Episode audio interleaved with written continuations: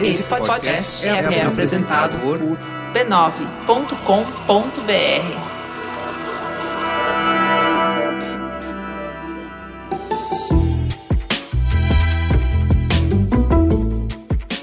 Mamileiros e mamiletes, voltamos depois de uma semana conturbada. Eu sou a Cris Bartz. Eu sou a Juva Lauer. E hoje nós vamos falar da greve dos caminhoneiros. Antes, eu tenho um recadinho Dia 11 de junho estarei em Belém do Pará e já tem gente surtada no meu Twitter. Sim, eu estarei lá, quero ver todos os mamileiros de Belém. É, eu vou participar da Publicom no dia 11 de junho, às 18h30. As inscrições são gratuitas, mas para minha palestra já tá esgotada. Não tem problema, tá? Não tem problema, não priemos cânico. Vão para lá, vão para qualquer palestra lá e a gente vai se encontrar e a gente vai se abraçar e a gente vai conversar sobre qual é o seu mamilos preferido. O importante é é que a gente se encontre, que a gente não perca essa oportunidade tão rara de eu estar em Belém. E eu, com o bebezinho quase nascendo, Cris Bartz não pode ir. Então, por favor, deem abraços em Juvalau para que ela possa trazer tanto carinho aqui para mim também. Então é isso, galera. Espero vocês lá. Teta, senta que lá vem polêmica. Então vamos então para teta. O país assistiu durante a semana os reflexos da paralisação dos caminhoneiros e empresas de transportes em um aparente protesto ao preço do óleo diesel. Ao longo dos dias, o caos anunciado se confirmou: fila nos postos, combustível em falta e preços com grandes variações. Hospitais suspendendo procedimentos, ônibus com frota reduzida, aeroportos prejudicados, comércio com falta de alimento, coleta de lixo também prejudicada e até a possibilidade de racionamento de água e energia. Mesmo diante de tantos problemas, o movimento ganhou apoio de grande parte da população. Com o país entrando em colapso, o governo recebeu representantes da categoria na quinta-feira à noite em Brasília. Muitos acreditaram que se tinha chegado a um acordo, mas sexta-feira amanheceu com a continuidade do movimento. Em resposta, o presidente Michel Temer anunciou o uso das Forças Armadas para desobstruir as estradas. Ainda assim, a paralisação não cessou e domingo o presidente voltou a receber representantes e apresentou mais uma proposta para atender as demandas do movimento. A partir de segunda, o movimento se fragmentou, com parte dos caminhoneiros querendo encerrar a paralisação, entendendo que a principal pauta, o aumento do diesel, já tinha sido resolvida, e outra parte queria continuar, percebendo que esse poder de mobilização poderia ser usado para outras agendas. Esse impasse envolve economia, política, questão fiscal, tributária, logística, trabalhista e produtiva. Para tentar entender esse enrosco, Buscamos escutar os diferentes atores dessa tragédia e, para nos ajudar a costurar essas visões, trouxemos duas ajudas de peso. De um lado, a voz por trás de todos os mamilos, que vocês não escutam, mas ela fala. Em todos os programas ela fala. Jaqueline Costa. Oi, galera. Eu sou a Pernetinha, sou a Tigra, para quem me segue no Twitter.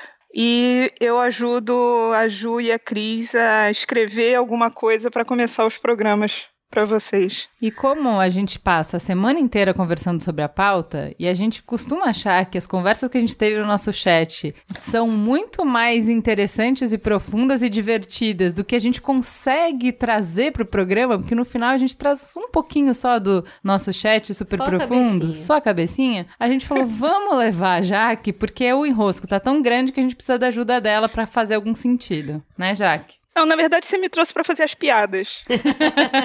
a segunda B, olha lá. E para trazer reforço para a turma. Pra trazer consistência para essa É, né? Alguma seriedade, né? Precisamos. A gente trouxe jornalista que é o nosso formador de opinião. Quem é que faz a cabeça das pessoas? Quem que... influencia os influenciadores? Boa pergunta. Quem é? Quem? O tiozão do WhatsApp.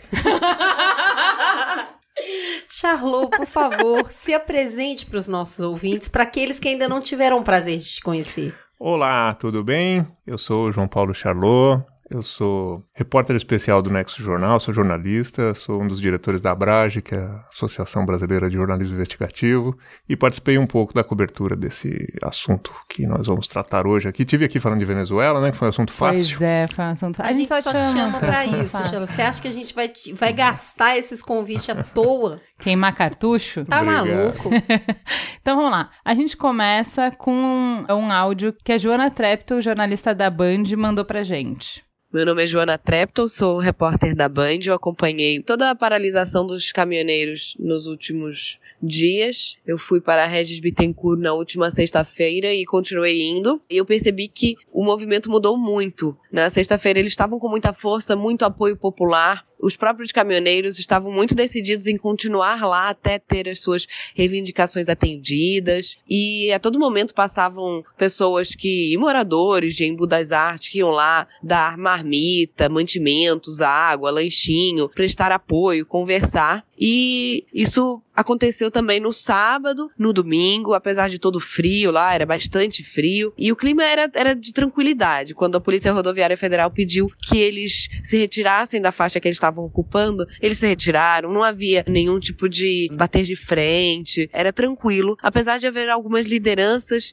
que eram mais fervorosas, alguns caminhoneiros que se colocavam de uma forma mais de líder, né? Como se fosse uma autoridade. Eles se articulavam para sempre continuar a dar força ali para o movimento, reuniam os caminhoneiros para motivar e afins. Esses, eles estavam mais dispostos a um clima talvez mais hostil, mas na grande maioria não. Só que domingo, depois do acordo assinado entre sindicalistas e o governo federal, o movimento perdeu muita força. Na segunda-feira, a grande pergunta lá na Regis era por que, que eles continuavam lá. E depois disso, eles não souberam explicar por que, que eles estavam lá. Eles começaram a não saber explicar por que, que eles estavam lá. Eles diziam que as pautas não eram as pautas que eles queriam, que eles queriam reduções ainda maiores nos combustíveis, em todos os combustíveis, e que iam continuar lá. Na segunda, até houve ali uma tentativa de articulação para levar essas pautas, essas reduções maiores ao governo, mas pelo que eu senti, o governo não sinalizou nenhuma hipótese aí de conversa. O governo federal disse que já tinha negociado o que era para negociar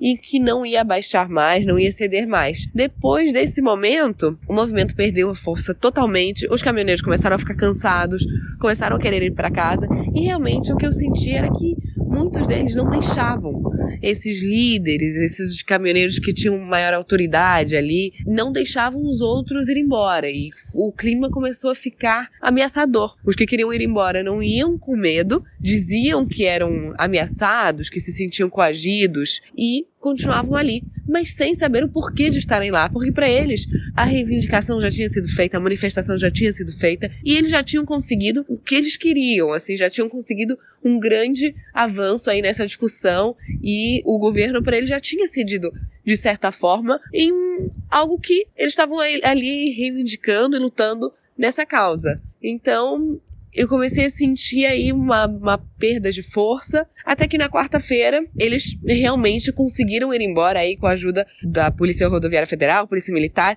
e do Exército. Mas as lideranças lá, de terça para quarta, entre terça e quarta, pararam de falar com a imprensa e pararam de falar entre si. Nenhum caminhoneiro mais sabia o que era para fazer. A única coisa que eles sabiam era que era para ficar, porque eles recebiam áudios no WhatsApp dizendo que eles tinham que ficar, que era para eles ficarem, para eles continuarem lutando. E isso, junto com o medo que eles sentiam, fazia com que eles não se mexessem, não saíssem do lugar. Mas eles queriam ir embora.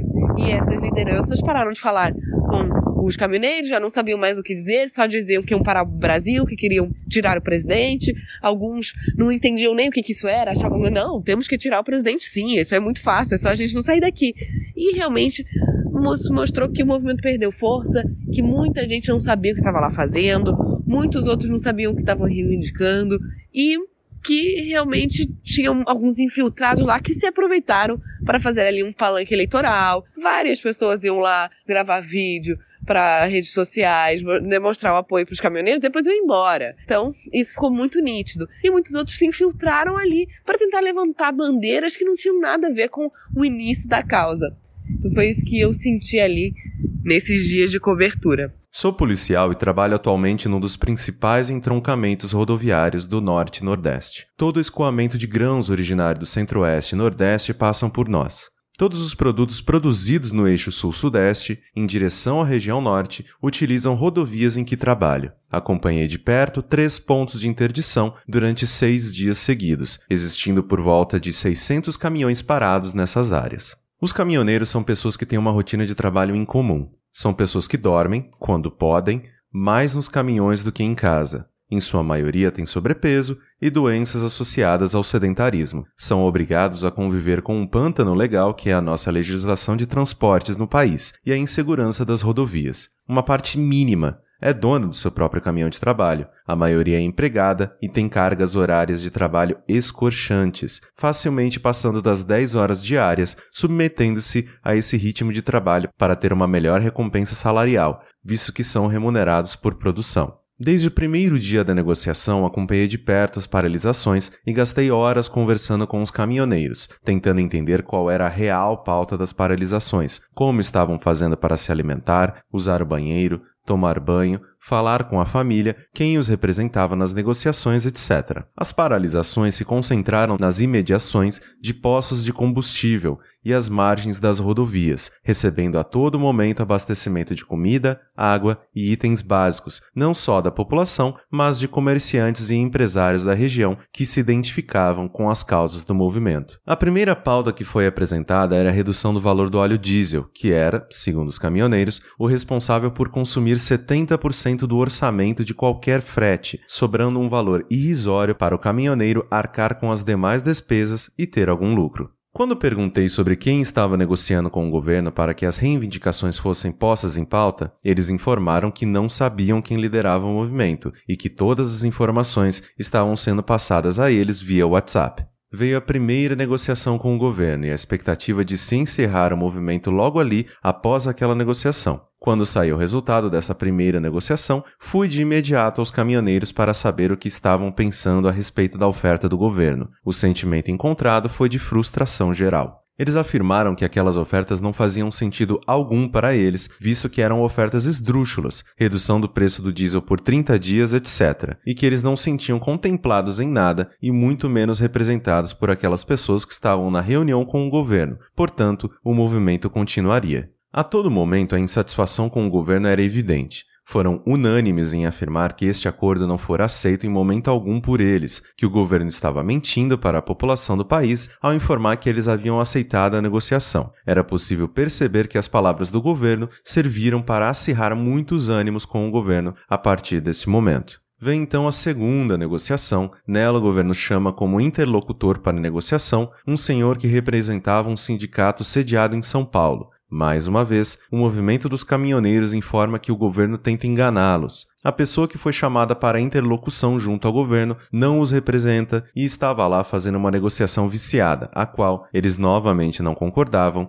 em hipótese alguma. Após esses acontecimentos, percebe-se que faixas pedindo intervenção militar começam a aparecer nas manifestações. Em vários momentos fomos parados por algum caminhoneiro que gostaria de se retirar do local da manifestação, pelos mais diversos motivos particulares, geralmente ligados a problemas familiares. Sempre informávamos que era possível retirar ele de lá, mas que quando ele chegasse a outros estados, iria encontrar novamente paralisações e seria novamente parado. Observando os fatos dos últimos dias de dentro da aldeia em que convivo, percebi que essa paralisação dos caminhoneiros não é só um problema de preços de combustíveis, mas um problema político. No plano político, temos um governo que não governa em nenhum aspecto. A presidência não goza de prestígio ou credibilidade com a sociedade, carece de legitimidade em qualquer negociação ou compromisso, tornando qualquer ação praticamente inócua. Até agora a gente deu a visão de uma jornalista e de um policial rodoviário. Então agora a gente vai ouvir as pessoas diretamente envolvidas no movimento, né? Vamos ouvir alguns caminhoneiros. Olá, gente. Meu nome é Ciandra, sou de Chapecó, Santa Catarina.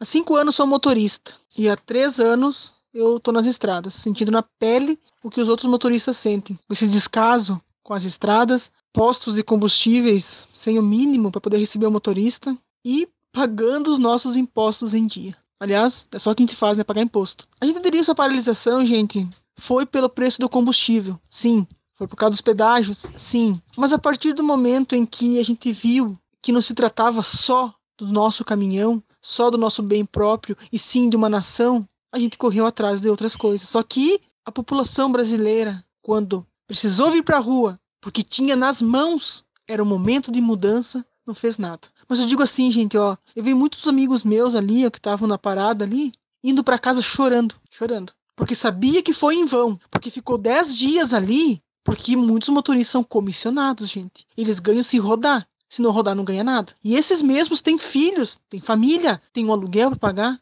Então foi em vão. Por quê? Porque a gente conseguiu coisas para nós, mas não era. A gente é brasileiro. A gente queria coisas para a nação. E vocês perceberam que nós paramos a nação. E ninguém valoriza isso. Agora a gente percebeu que ninguém valoriza isso mesmo. A não ser quando está faltando lá na tua casa o teu alimento, quando está faltando lá o combustível para o teu carro. Aí vocês lembram que existe um motorista, que é esses que trazem as coisas para vocês em casa. Então é isso aí, gente. Ó. Quero que sirva para alguma coisa essa paralisação. Apesar que o brasileiro vocês têm alguma expectativa de alguma coisa, mas enfim. Estão pagando o preço do roubo lá em cima. Mas o povo tá tão acostumado a pagar, né, que nem tá nem aí. Essa é a verdade. Boa tarde, meu nome é Ana Paula, falo de São Bernardo do Campo. Sou caminhoneira, estou aí nessa guerra e nessa luta com todos os meus companheiros. Estive diretamente ligada nessas paralisações, porque eu trabalho no rumo de transporte de containers, ou seja, estou diretamente ligada ao Porto de Santos. Estive presente nessas manifestações, mais precisamente no Rodoanel, onde pessoas da minha família também, caminhoneiros, estiveram presentes o tempo todo. Então, eu estive ligada no auxílio de água, alimento, suporte, no que foi necessário. Não fiquei presente lá todos os dias por conta de perigos, né, por ser mulher e tal, mas estive ligada em outros suportes, né? E essa paralisação tomou um rumo assim fora do normal para as pessoas, para gente, para nós ligados, nós caminhoneiros sabíamos que o dia que parássemos seria na mesma proporção que foi. Paramos o Brasil e isso é fato, isso é vai sempre acontecer o dia que os caminhoneiros resolverem parar o Brasil. Felizmente na minha classe, eu digo que sem os caminhoneiros não realmente não tem como o país ter suporte e andamento. É, o que eu vejo dessa paralisação é que é muito difícil num país você manter força onde o governo sempre está contra, né? Conheço pessoas que ainda estão parados, hoje, dia 31 de maio, ainda estão parados em paralisações. No Porto de Santos, por exemplo, eu tô parada, eu não voltei a trabalhar ainda porque o Porto de Santos está parado. Então, não continua na mesma proporção, mas ainda continua essa certa paralisação. Tivemos uma conversa com o governador de São Paulo ontem, dia 30 do 5, onde estamos aguardando algumas respostas, mas até então, Porto de Santos não voltou a trabalhar.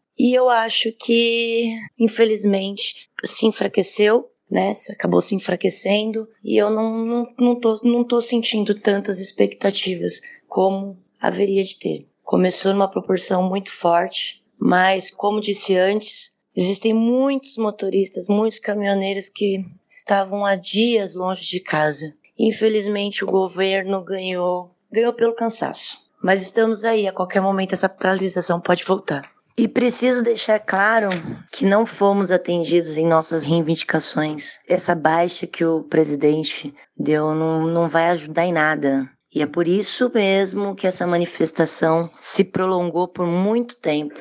Mas se preparem, que pode acontecer a qualquer momento uma outra dessa. Vamos ouvir então o Machado, que é caminhoneiro há uns 30 anos, tem uns 30 anos de estrada, como que é a visão que ele tem desse movimento. Por que que teve essa paralisação dos caminhoneiros? Porque os caminhoneiros estavam numa situação insuportável em respeito à manutenção e os custos do caminhão. Ou seja, subiu tudo, subiu muito o óleo diesel e atrás do óleo diesel sobe toda a manutenção e os, os reajustes dos fretes não aconteciam. Então, estava numa, numa situação que o cara saía para trabalhar e não trazia dinheiro nenhum para casa. Uma viagem aí, vamos supor, uma viagem de São Paulo para Fortaleza, um exemplo, numa carreta, vamos supor que é 9 mil reais. Para voltar, ele é um valor menor, digamos que aí uns 5 mil reais.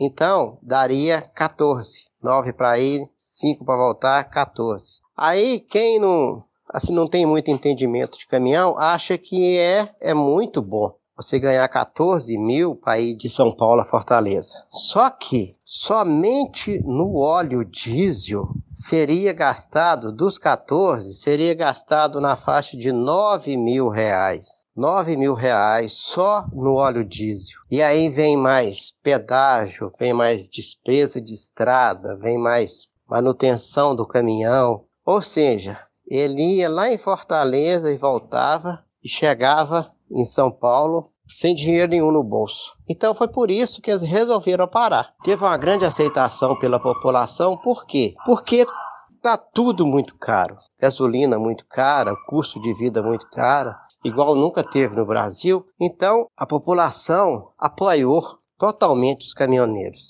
E aí começaram as negociações. O governo deu, primeiramente, deu 25 centavos de desconto no óleo diesel, é muito pouco, ninguém quis e depois passou para 46 centavos. Mas só que a greve se estendeu por muitos dias. E aí, o que, que aconteceu? A população, como já estava todo mundo entediado, sem gasolina, sem as coisas para comprar no supermercado, a população começou a chutar o balde e, apesar de achar que os caminhoneiros estão certos, mas pararam de apoiar. E aí, então, o caminhoneiro foi obrigado a voltar a trabalhar, porque já não tinha mais a ajuda do povo, né? Então ele foi obrigado a voltar com essa proposta do governo de 46 centavos descontado no, no litro. Ou seja, um litro de óleo estava valendo, beirando 4 reais, aí passou para 3,50, 3,60 por aí, que vai ser o preço que vai ser praticado. Esse preço ainda é muito alto e digamos que ajudou muito pouco, entendeu? Mas, infelizmente, não deu mais. A parte melhor de tudo isso é que serviu para mostrar para o governo e para o povo que o brasileiro está com olhos mais abertos, né? Que está reclamando mais, ele não está aceitando tudo assim como ele aceitava. Mas eu acredito que daqui uns dias está tudo a mesma coisa, porque o óleo diesel vai subir de novo, a gasolina já está subindo, e é isso aí. Mas a gente, a gente não pode deixar de lutar, né, pelos nossos ideais e, e vamos ver o que, que acontece. O ponto focal é este. Por que começou esta greve? Especificamente porque começou a greve, está tudo dito neste depoimento. Os custos dos caminhoneiros aumentaram absurdamente e eles não tinham para onde jogar esses custos, porque, ah, então eu vou aumentar o frete. Só que quem está pagando o frete fala assim: não, não, não posso te pagar mais do que eu estou pagando. E aí você tem uma crise porque você tem oferta-demanda, você tem muito mais pessoas oferecendo o, frete do que pessoas necessitando do frete. Você não faz pelo preço que eu estou te pagando, eu pego com o vizinho aqui que vai fazer e você acaba aceitando aquilo ali. Então, o ponto focal, por que iniciou esse barril de pólvora que explodiu, tá tudo dito aqui, muito bem dito. E ninguém, ninguém vai falar melhor sobre por que iniciou, por que continuou e o que virá pela frente do que esse depoimento. Ninguém vai falar melhor. Começou por aqui, sabemos que o problema está aqui e sei que amanhã volta tudo para o ponto inicial a gasolina vai aumentar, o diesel vai aumentar e a gente vai continuar nesse problema. É, eu acho que tem algumas coisas aí. A gente juntou peças do quebra-cabeça com esses depoimentos iniciais que vão mostrando uma realidade fragmentada e um pouco mais complexa, né? Porque, assim, quando você junta muita gente, fez uma, uma mobilização que reuniu milhares de pessoas em vários pontos, centenas de pontos no Brasil inteiro. Então, você não tem uma coesão. Para cada uma desses lugares, para cada uma dessas pessoas, para cada um, tá acontecendo realidades diferentes. Então, as realidades vão se sobrepondo e cada relato é um instantâneo, é um fragmento dessa realidade, não é a realidade inteira, né? Então, você tem o Machado, como você falou, super objetivo, mostrando, ó, começou por causa disso, depois a gente não acatou por causa disso e disso, e o que a gente espera do futuro é que realmente isso não vai resolver. Bem objetivo. E outra coisa, não fazemos sozinhos. Exato. Precisamos de apoio. Aí você tem um outro lado que não aparece nessa narrativa tão linear, que é, tá, mas também tem confusão, também tem pessoas que não querem mais participar e são obrigadas a participar, também tem gente que não tem nada a ver com o movimento que entra, também tem lideranças que estão lá negociando que não são legítimas, que não são vistas como lideranças, que é o que aparece no relato da Joana. E aí você tem o ideal, você tem a indignação, você tem emoção no depoimento da Ciandra. Então eu acho que são tudo coisas que aconteceram, tudo são faces do mesmo movimento e você não vai dar conta do que aconteceu, nem se você falar com 10 caminhoneiros em 10 lugares diferentes, porque assim, tem facetas distintas. Então, o meu irmão estava voltando de Porto Alegre para São Paulo de carro, mas trazendo pro restaurante dele produtos. Ele não pôde passar e ele estava na Regis. Ele queria passar, ele não pôde passar. Então não é que as pessoas estavam ali porque queriam e porque concordavam e tal. Era bloqueio, não podia passar. É, a gente viu três pessoas falando com três visões diferentes e que participaram desse movimento de três maneiras diferentes. É isso que acontece quando você mora no Brasil. É um país gigantesco, onde coesão de pensamento e de movimento é muito difícil. Não, mas eu não acho, eu não acho que tenha que ter coesão. Eu só acho que quando a gente vai retratar o que está acontecendo, a gente não tem que tomar cuidado para não pegar o todo pela parte, nem a parte pelo todo. Exato. Mostrar que tem várias coisas acontecendo. Então, tem essa reflexão de ah, qual é a tua legitimidade de me impedir de passar? Porque como é que o cara conseguia impedir de passar? Então,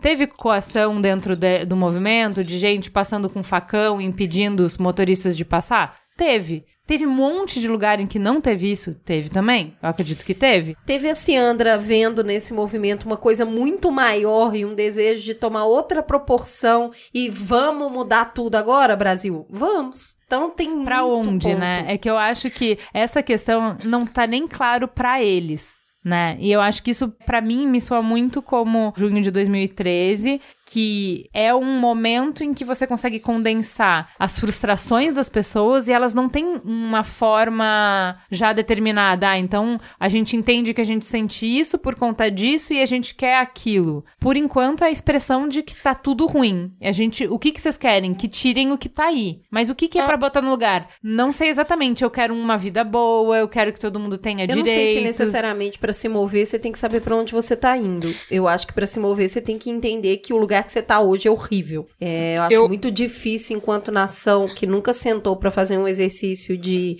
o que queremos construir, a gente conseguir saber exatamente pra onde tá indo. Eu concordo com você, Cris, que eh, a gente não necessariamente precisa saber a fórmula inteira para começar uma mudança, porque o, o momento em que está, o local em que está, o estado em que está não é bom. Eu sei que este não é bom e eu quero mudar. Eu concordo com você nesse ponto. Só que eu acho que há uma ebulição de emoções no Brasil hoje. A gente viu 2013, 2014, 2015, a gente está vindo em 2016, agora com a greve dos caminhoneiros de 2018. A gente está apenas numa grande ebulição de emoções. Só que a gente precisa entender, todos nós, por mais que o meu objetivo não seja o mesmo que o seu, o seu objetivo não seja o mesmo que o do Charlot, que não seja o mesmo.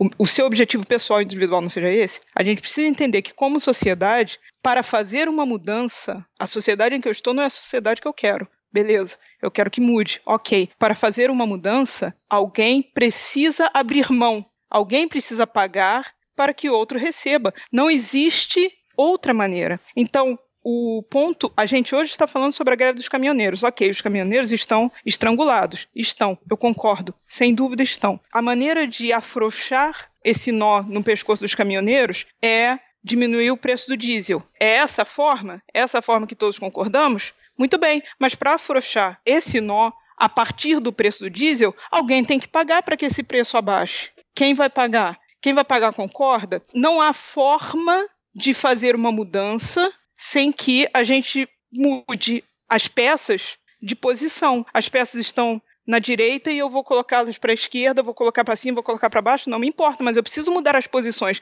Não há como criar novas peças. Qual que é a sua visão do, do cenário, Charlo, com base nesses depoimentos e no que você tem acompanhado?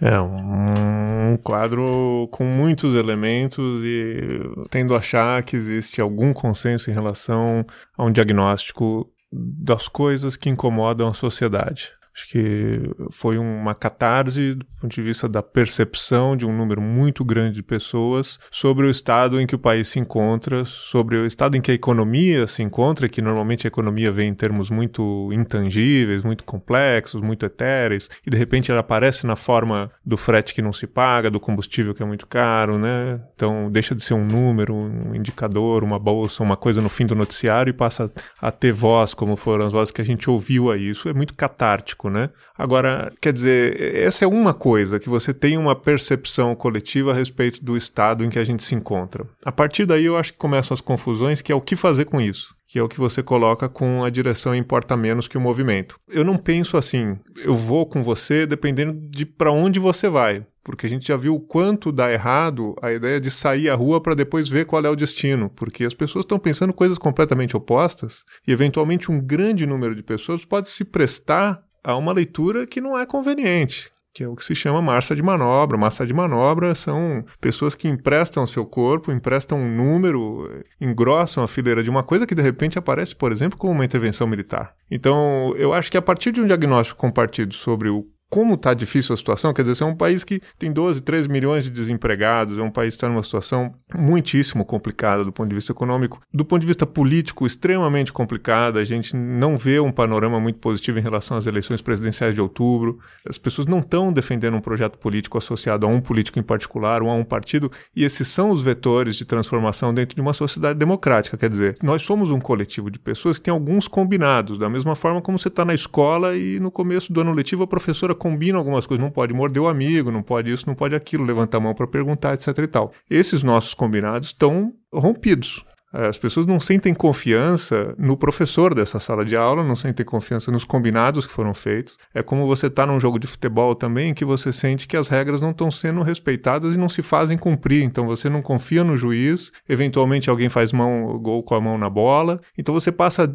duvidar de que você participa de um jogo que seja honesto e você se sente prejudicado. E aí a gente viu na fala de uma caminhoneira começa essa coisa o Brasil, o brasileiro. Então o brasileiro é muito estúpido, o brasileiro é mal educado, o brasileiro não se envolve, como se ela tivesse vindo de um outro planeta ou de um outro país. E o Brasil é assim, o Brasil não vai para frente, como se também não fosse. Então começa a aparecer o outro como um problema. E esse outro está muito próximo de nós, quer dizer, ele sequer tem uma feição muito clara. O outro não é o governo Temer, porque ontem era o governo Dilma, então os políticos são eles. Também essa é outra coisa característica. Quer dizer, você não diz assim, esse projeto está errado, nós precisamos de um projeto que é o contrário. Quer dizer, essa forma de gerir a Petrobras está errada, ou essa forma de. Não aparece isso. Aparece. Eles estão errados, os políticos estão errados. E nós estamos a poucos meses de uma eleição presidencial. Quer dizer, as pessoas realmente parecem que não dão crédito para o momento que deveria ser o momento de mudança dentro dos combinados dessa sala de aula. Então, a sabotagem do sistema político parece tão disseminada que não é só uma questão dos políticos que são protagonistas da política nacional, mas as pessoas desacreditam desse negócio a tal ponto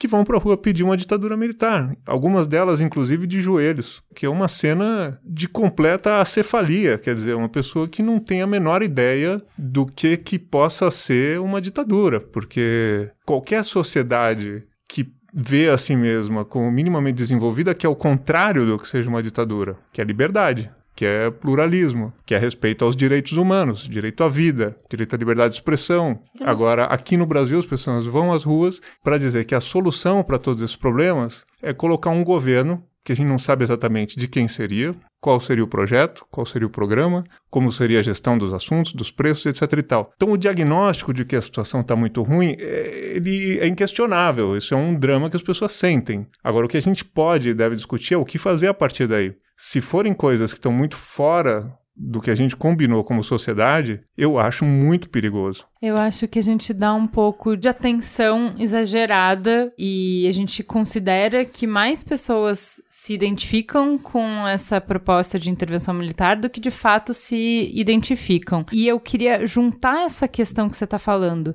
com uma outra coisa que é muito importante, que é tá, se a gente tem um interesse de mudança e a gente tem que mobilizar muitas pessoas só que a gente não confia em líder nenhum e a gente não acredita no sistema. Não é só o sistema político formal. A gente já foi tão manipulado que você tem assim, ah, a gente não acredita mais. Ah, de 2013 veio o movimento vem pra rua, veio o MBL, e aí de repente o MBL não representa mais as coisas que a gente pensava, a gente se sente traído. Então, de qualquer forma, nem com formal nem informal, a gente tá com uma, um ceticismo muito grande em relação à liderança. E o que que acontece quando esse é o cenário?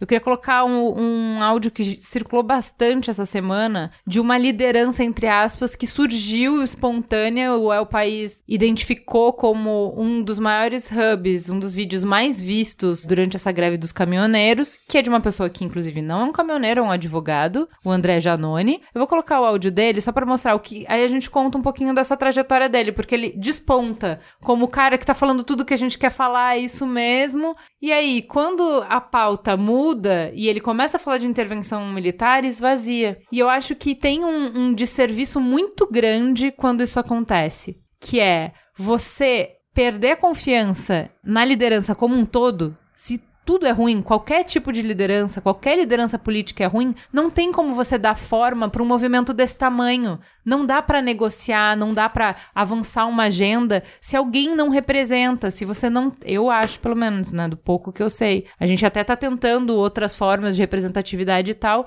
mas de uma maneira geral, é difícil não ter interlocução, né? E se a gente não tem a confiança mínima, não é assim, não precisa ter confiança no sistema estabelecido, mas em algum tipo de liderança, se nada serve, se a gente sempre é traído, se todo mundo é cooptado, Aí fica difícil se organizar, eu te, né? Eu lembro um pouco da vida corporativa. Quando você leva um problema pro presidente da empresa e fala, olha, tá acontecendo isso, isso e isso. E o presidente da empresa vira para você e fala, mas você tem que me trazer soluções. Aí você fala, mas meu amigo, eu preciso falar com o presidente para ver se ele tem uma ideia um pouco mais inspiradora do que eu, que sou o chão de fábrica. Acho quase injusto pedir que esse brasileiro saiba para onde ele quer ir porque a gente está numa crise de confiança, de caminhos e de representatividade. Eu só sei que ficar aqui tá muito ruim para mim. E eu concordo que sair que nem barata tonta é, é voltar para o mesmo lugar, inclusive. No final, é isso que acontece. Eu só queria uh, fazer esse ponto, que eu acho que muitas vezes a gente está exigindo resposta de onde realmente ela não, não tem como ela vir. Ela grita insatisfação, mas ela não consegue trazer o, a resposta, principalmente no movimento que nasce de base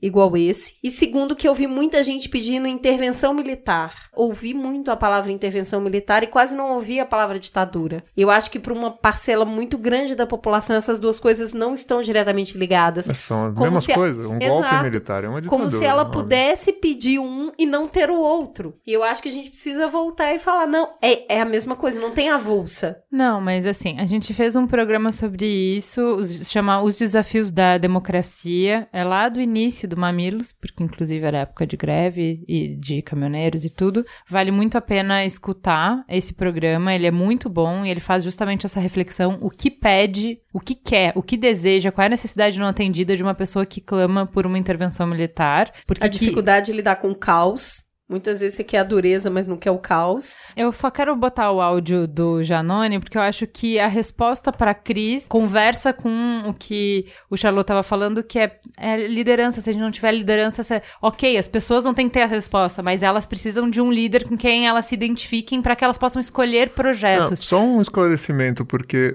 não se trata de delegar todo o poder a alguém, seja quem for, inclusive não. uma pessoa eleita. Isso tá um pouco interessa, mas é que a definição interessante de democracia é que é um regime onde existe uma autoridade legitimamente constituída. Então precisa pensar, repensar nessa frase. É um regime onde existe uma autoridade, quer dizer, então você está dizendo, é um regime onde existe uma autoridade. Não um regime onde não tem autoridade, onde todo mundo manda igual. Não, tem uma autoridade. Se você não tem uma autoridade, isso é um contratualismo de Rousseau. Todo mundo abre mão um pouquinho da sua liberdade total em nome de um coletivo, de uma autoridade legitimamente constituída que redistribui esses direitos de forma organizada. Então você não pode passar no sinal vermelho, porque senão você atropela e mata alguém. Então a sua tua liberdade de ir e vir tem uma certa limitação dentro de um combinado que a gente estabelece como sociedade. Então a democracia não é um lugar onde todo mundo faz o que quer. É um regime onde existe uma autoridade. E essa autoridade tem que ser legitimamente constituída. Quais são as regras de constituição dessa, dessa autoridade? Então, o que a gente combinou como sociedade, o que se convencionou na democracia liberal ocidental é uma pessoa eleita numa eleição limpa, livre, etc. E tal. Não tem nada a ver com intervenção. Então, quando a gente não tem um processo de constituição legítima de uma autoridade que, dentro da regra combinada por nós, foi escolhida para governar num certo tempo e exerce essa autoridade de forma democrática dentro do que diz o limite do Estado de Direito, porque essa pessoa não tem poder total,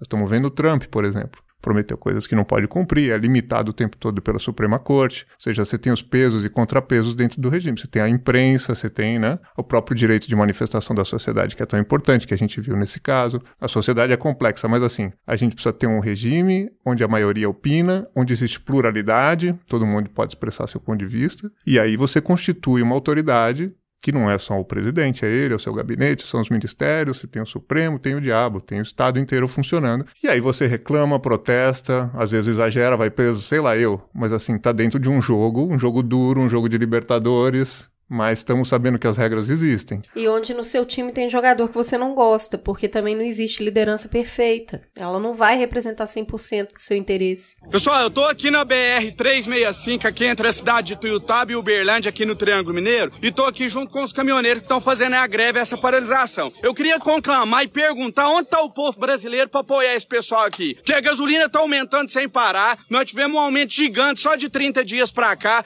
de um ano para cá o preço quase dobrou e tá todo mundo calado.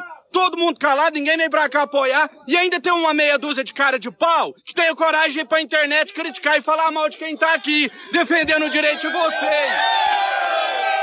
Que eles não estão defendendo o interesse só deles, não, o interesse de vocês. Tem gente bobo que acha que a gasolina só interessa para caminhoneiro. É por causa da alta da gasolina que aumenta o preço do arroz, que aumenta o preço do feijão, que aumenta o preço dos móveis, de tudo que tem no país. É por causa da alta da gasolina que ninguém faz nada. Aí quando esse povo vem pra cá fazer essa paralisação, tem gente que tem a cara de pau de criticar. Quando tem baderna, vocês não gostam de mostrar? Quando tem quebra-pau, não gosta de mostrar?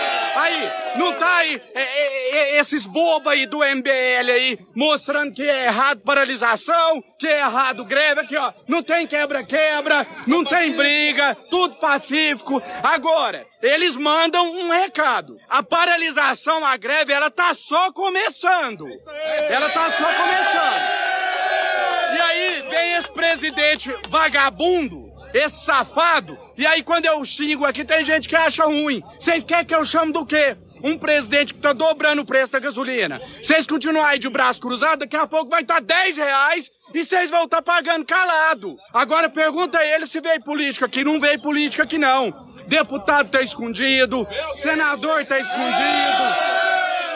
Tá escondido porque só aparece em época de eleição para pedir voto. Daqui dois, três meses eles vão sair da toca e vão pedir voto. Vocês têm que apoiar esse povo aqui. Não é pôr camiseta de seleção fazendo papel de bobo pro MBL pra ir pra rua, não. Aqui, apoia esse povo aqui que é gente trabalhadora, gente que veio de baixo, gente que tem que ralar pra ganhar o pão, que acorda sete horas da manhã pra ir pra rua, correndo risco aí na estrada, de assalto, de acidente. Aí esse povo aqui vocês não apoiam, não.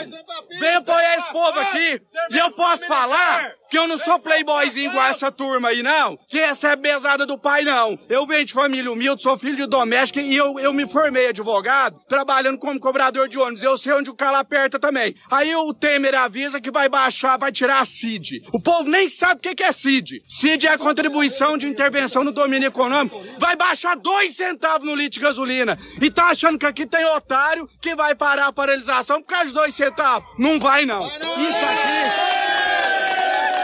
paralisação vai continuar. Compartilhe este vídeo.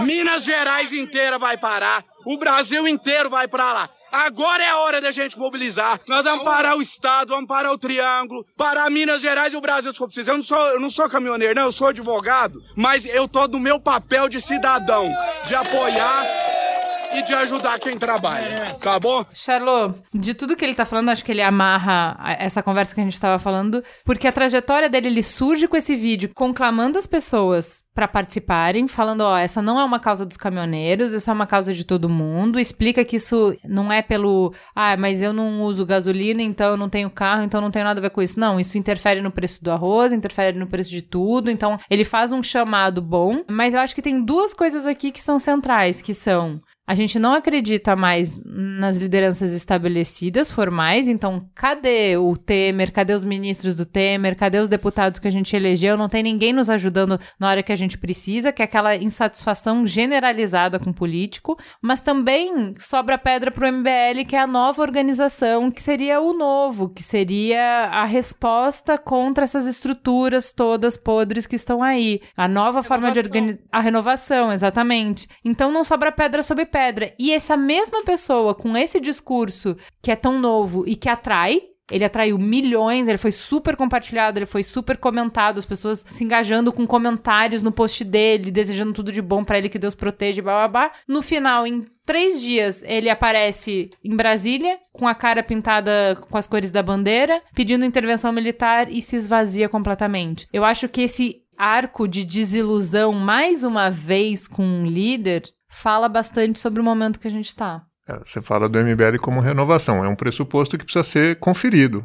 Não é um dado da, absoluto da realidade. Não sei, acho que é uma coisa que está aberta a ser discutida. Pode ser novo no sentido de que não existia CNPJ antes, sei lá eu, ou que as pessoas estão pouca idade. Agora, não é isso que importa no movimento político, importa quais são os preceitos, qual é a ideologia, qual é o conjunto de ideias que esse grupo apresenta. Enfim, o movimento, sob certo aspecto, até conservador, Então ele não, é o contrário dele ser novo, porque o conservadorismo, né, ou reacionário, né, que seja uma volta. E claro, essas palavras podem ser usadas de forma positiva, negativa ou neutra. Vamos lá, estou querendo dizer com conservadorismo no sentido de conservar ou de manter um certo conjunto de ideias, no sentido reacionário de voltar a certas ideias que pareciam mais corretas do que ideias que vieram depois. Enfim, essas são, são coisas que setores às vezes reivindicam para si mesmo, até com orgulho, como uh, uma forma de esclarecer o seu ponto de vista mesmo. Quer dizer, essas novidades que vieram não uh, são bacanas do nosso ponto de vista. Nós precisamos voltar a ideias que nós tínhamos antes, nós erramos em algum lugar lá atrás, ou nós precisamos conservar certos valores e tal. Então eu não acho que seja uma renovação completa no sentido até filosófico, né? Nada é completamente novo, mas é talvez trazer de novo algumas ideias e tal. Você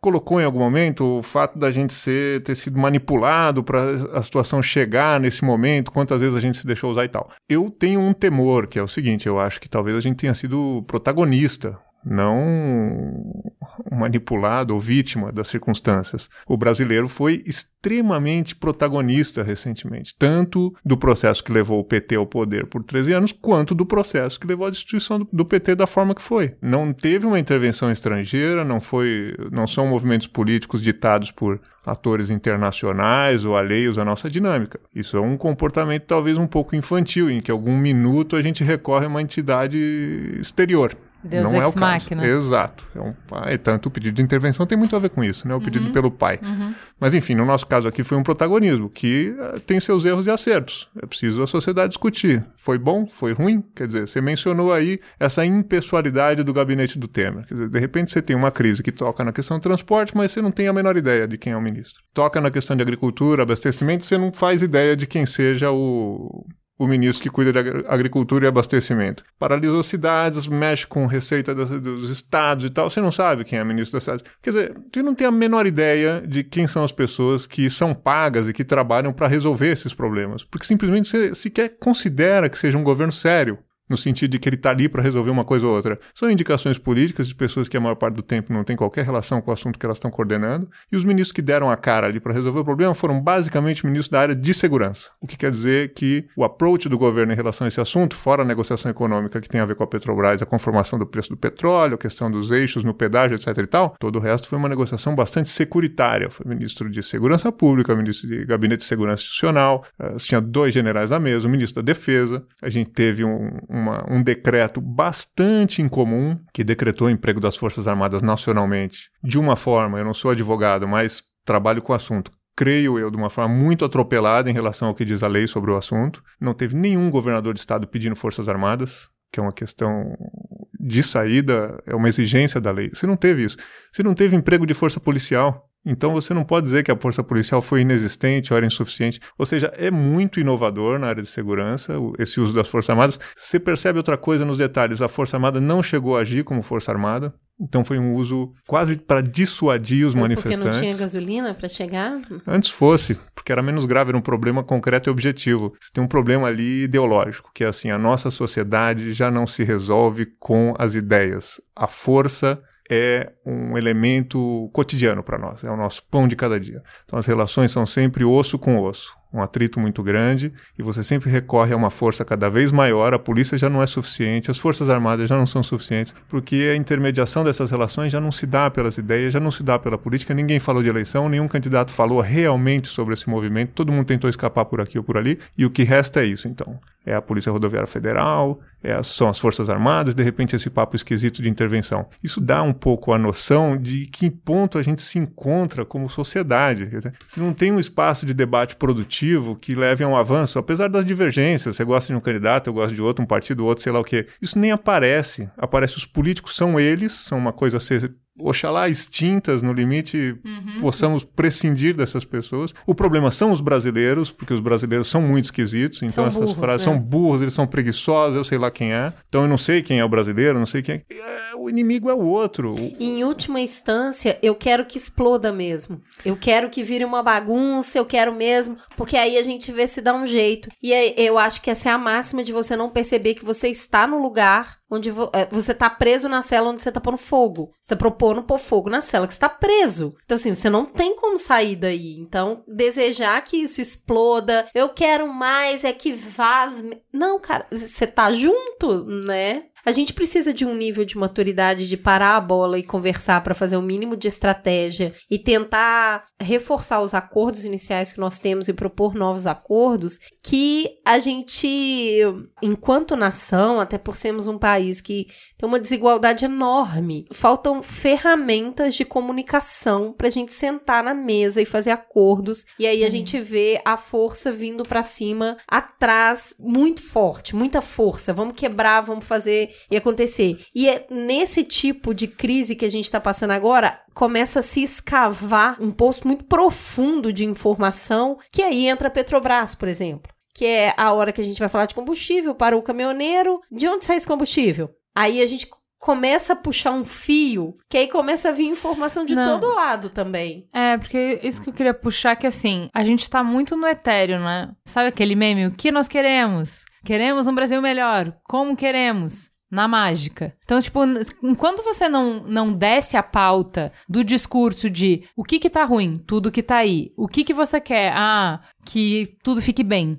É. Aí a gente, a gente não parece, vai conseguir saber. com criança, né? É, daí você não vai conseguir saber qual é o caminho, quais são as soluções, por que, que eu concordo com fulano, mas discordo do ciclano. Então a gente começou aí um pouco mais fundo e foi perguntar: pera, vamos lá, primeira coisa, não faz muito sentido que se eu tenho um caminhoneiro que é autônomo, por que, que ele tá fazendo paralisação? Tipo, muda o preço do frete, cara. Como qualquer. Todos os trabalhadores no Brasil estão, é, todos os autônomos, todos os empresários, enfim, estão sendo pressionados por custo, o custo aumenta e tem dificuldade de repassar o custo pro produto final. Mas tá todo mundo dançando aí conforme a música. Por que, que vocês são diferentes e por que, que vocês não conseguem fazer esse equilíbrio melhor? E aí, a gente foi perguntar isso para um economista para perguntar cadê o livre mercado que deveria teoricamente estar tá funcionando? Vamos escutar o que, que o Firpo tem para nos dizer, por que, que os caminhoneiros estão aí parando o Brasil se Teoricamente, se o custo aumentou, se aumenta o Olha preço o mercado final. trabalhando. o mercado deveria se regular tudo muito bem. Você me pergunta por que, que o livre mercado não parece funcionar nessa questão do frete e dos caminhões. Na verdade, ele tem funcionado. Né? A questão é que você não tem um mercado livre né, quando você não tem concorrência entre quem oferta determinados produtos, né, ou entre quem compra esses produtos. No caso dos caminhoneiros e dos combustíveis, o que a gente sabe é que eles usam né, os combustíveis como insumo, mas quem oferta esses combustíveis né, tem toda uma estrutura de mercado que não é claramente competitiva. É óbvio que na bomba de gasolina existe uma certa competição entre os postos, mas essa gasolina ou esse diesel ele sai da Petrobras, né, e a Petrobras não é necessariamente uma empresa que opera no mercado competitivo. O que aconteceu foi que não existe muita concorrência com a Petrobras, na verdade nenhuma. Então ela tem poder de determinar os preços e havia determinado com política interna da empresa que os preços finais seguiriam os preços internacionais, né, que dependem, óbvio, do valor do barril de petróleo internacional e da taxa de câmbio corrente. Houve uma mudança importante porque houve um aumento no preço do petróleo internacional, né, e o nosso câmbio viu o que aconteceu recentemente. Né, o dólar ficou muito mais caro, não só por conta da confusão recente, mas antes da confusão que já estava acontecendo. Essa política de preços da Petrobras, ela veio como uma resposta né, a uma política de preços que era a usual durante o período Dilma, em que se usou né, o preço dos combustíveis como uma forma de você tentar segurar a inflação. Dado que né, a economia não parecia ir bem e que havia pressões inflacionárias, se tentou no passado usar a política de preços, de controle de preços dos combustíveis como uma forma de segurar é, a inflação.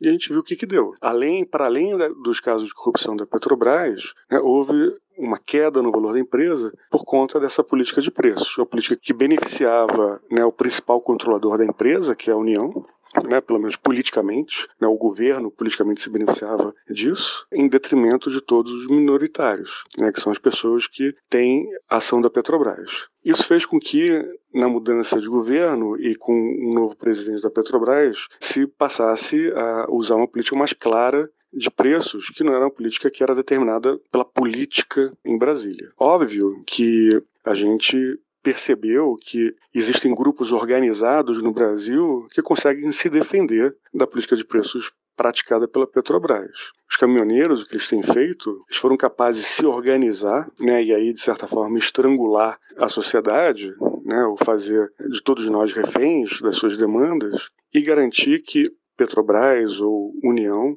financiassem, né, ou pelo menos subsidiassem esse aumento nos custos que eles tiveram por conta né, desse aumento recente no, no preço dos combustíveis. Com relação aos caminhoneiros, existe um outro movimento importante que tem a ver com né, essa ressaca do PSI, que é essa linha de financiamento do BNDES, né, um programa de sustentação do investimento que subsidiou, por meio de crédito subsidiado, é, aumento da frota dos caminhões. Isso fez com que se reduzisse o custo para o caminhoneiro, tanto para as empresas que fazem transporte, quanto os autônomos. Então houve uma entrada muito grande, várias pessoas passaram a comprar um caminhão quando antes não tinham acesso. Isso fez aumentar a oferta de frete, a oferta de transporte. E toda vez que você aumenta né, a oferta de algum serviço ou de um produto, você deve esperar uma redução no preço, se não houver nada né, acontecendo com relação à demanda.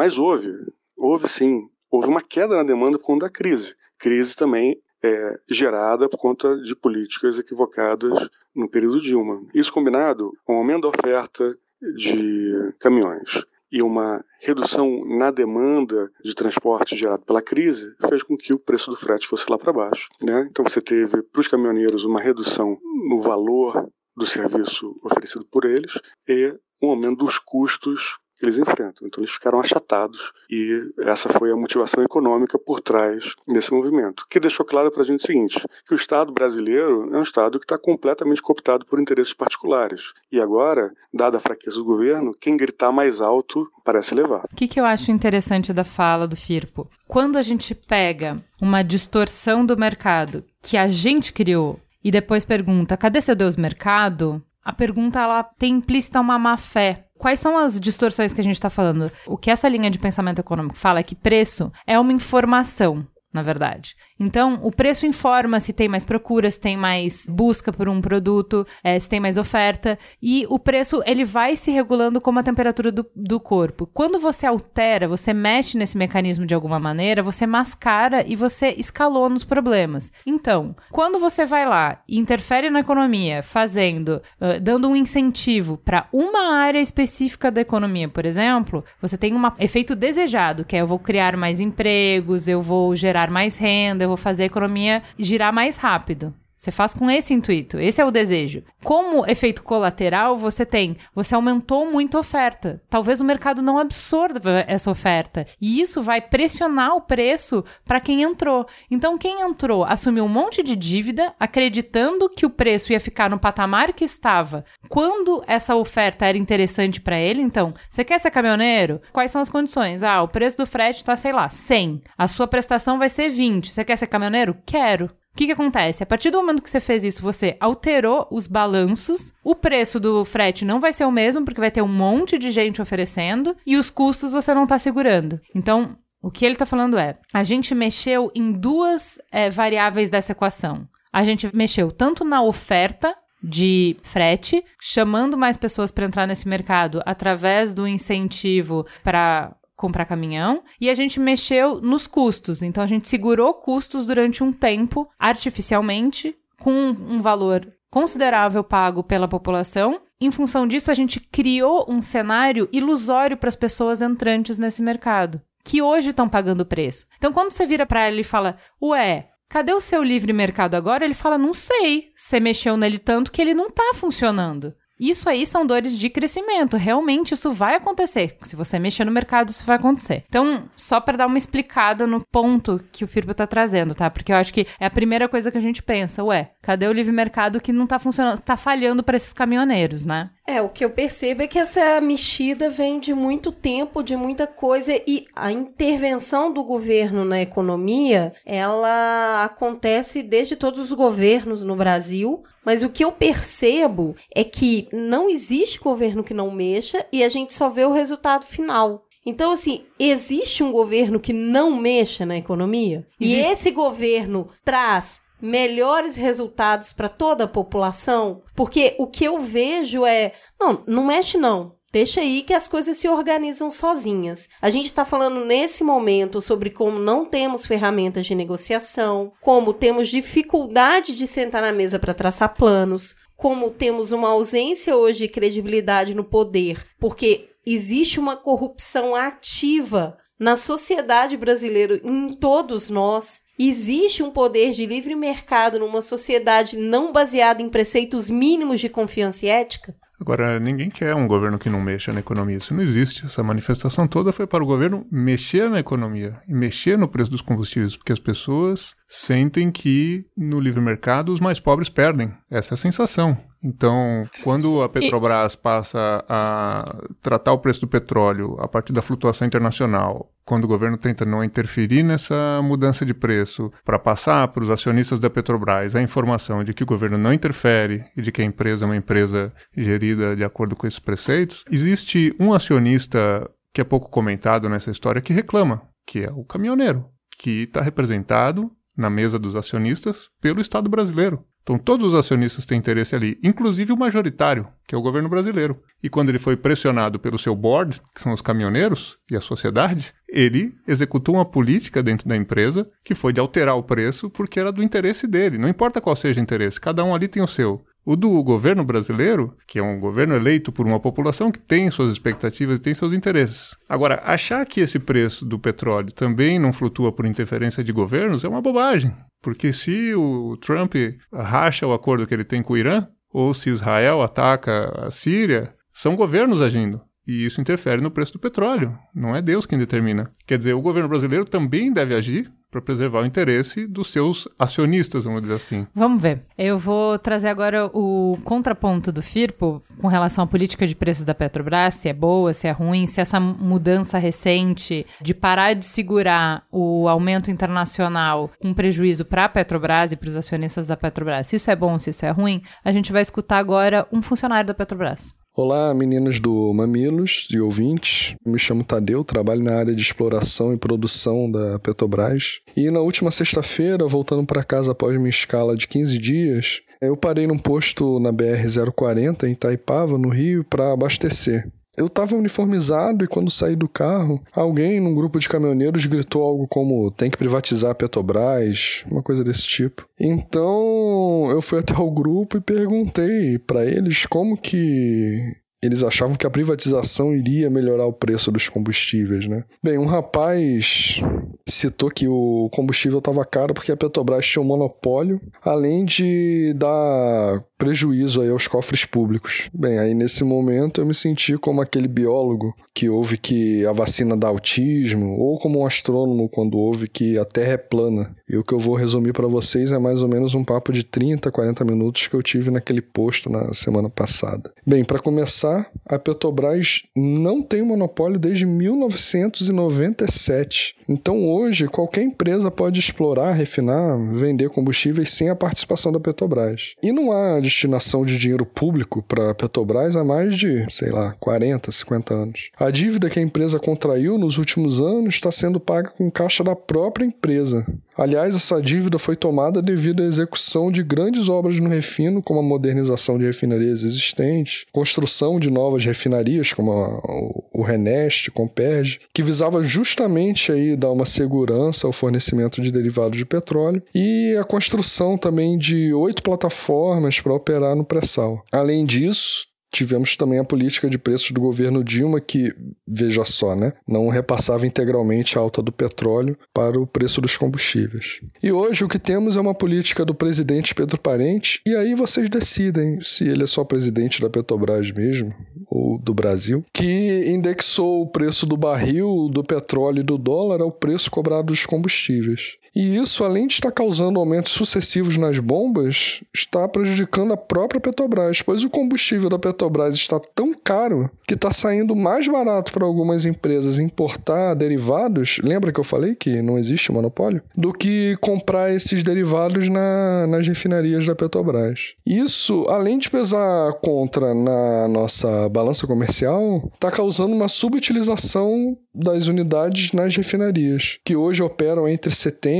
e 50% da capacidade, pelo simples fato de que não há para quem vender derivados. Essa política, onde a mão invisível do mercado faz o que bem entende, conseguiu algo quase impensável, que é prejudicar tanto o fornecedor quanto consumidor de combustíveis. Essa política tem beneficiado enormemente os acionistas minoritários e empresas petrolíferas estrangeiras. Por outro lado, o acionista majoritário, que é o Estado brasileiro, que no final das contas somos todos nós, estamos sofrendo com as decisões do presidente Pedro Parente. E tendo em vista as sanções ao Irã por parte dos Estados Unidos, a queda da produção da Venezuela e a Arábia Saudita com intenções aí de vender o barril a 100 dólares, em um curto, médio prazo, o preço internacional do petróleo não deve cair. Mas para terminar com uma boa notícia, eu tenho uma proposta sobre como subsidiar o diesel sem que isso tenha impactos nas contas do governo. Bem, esse almoço grátis, né, como costumam dizer por aí, será servido se o Temer ou o Pedro Parente revogar a medida provisória de agosto de 2017, onde o governo renuncia o recolhimento de um trilhão, isso mesmo, tá? É um trilhão de reais em impostos de empresas petrolíferas estrangeiras durante 20 anos, ou seja, 50 bilhões por ano. Com esse dinheiro dava para subsidiar o diesel o ano inteiro aí por 20 anos sem prejudicar em nada o orçamento federal. Mas eu acho que vai ser difícil revogar isso, né? Porque nos últimos anos o que prevalece é a privatização dos lucros e a socialização dos prejuízos. Pernetinha, pergunta que não quer calar, que a gente sempre te faz quando tá fazendo a pauta. Confere o trilhão? Não confere!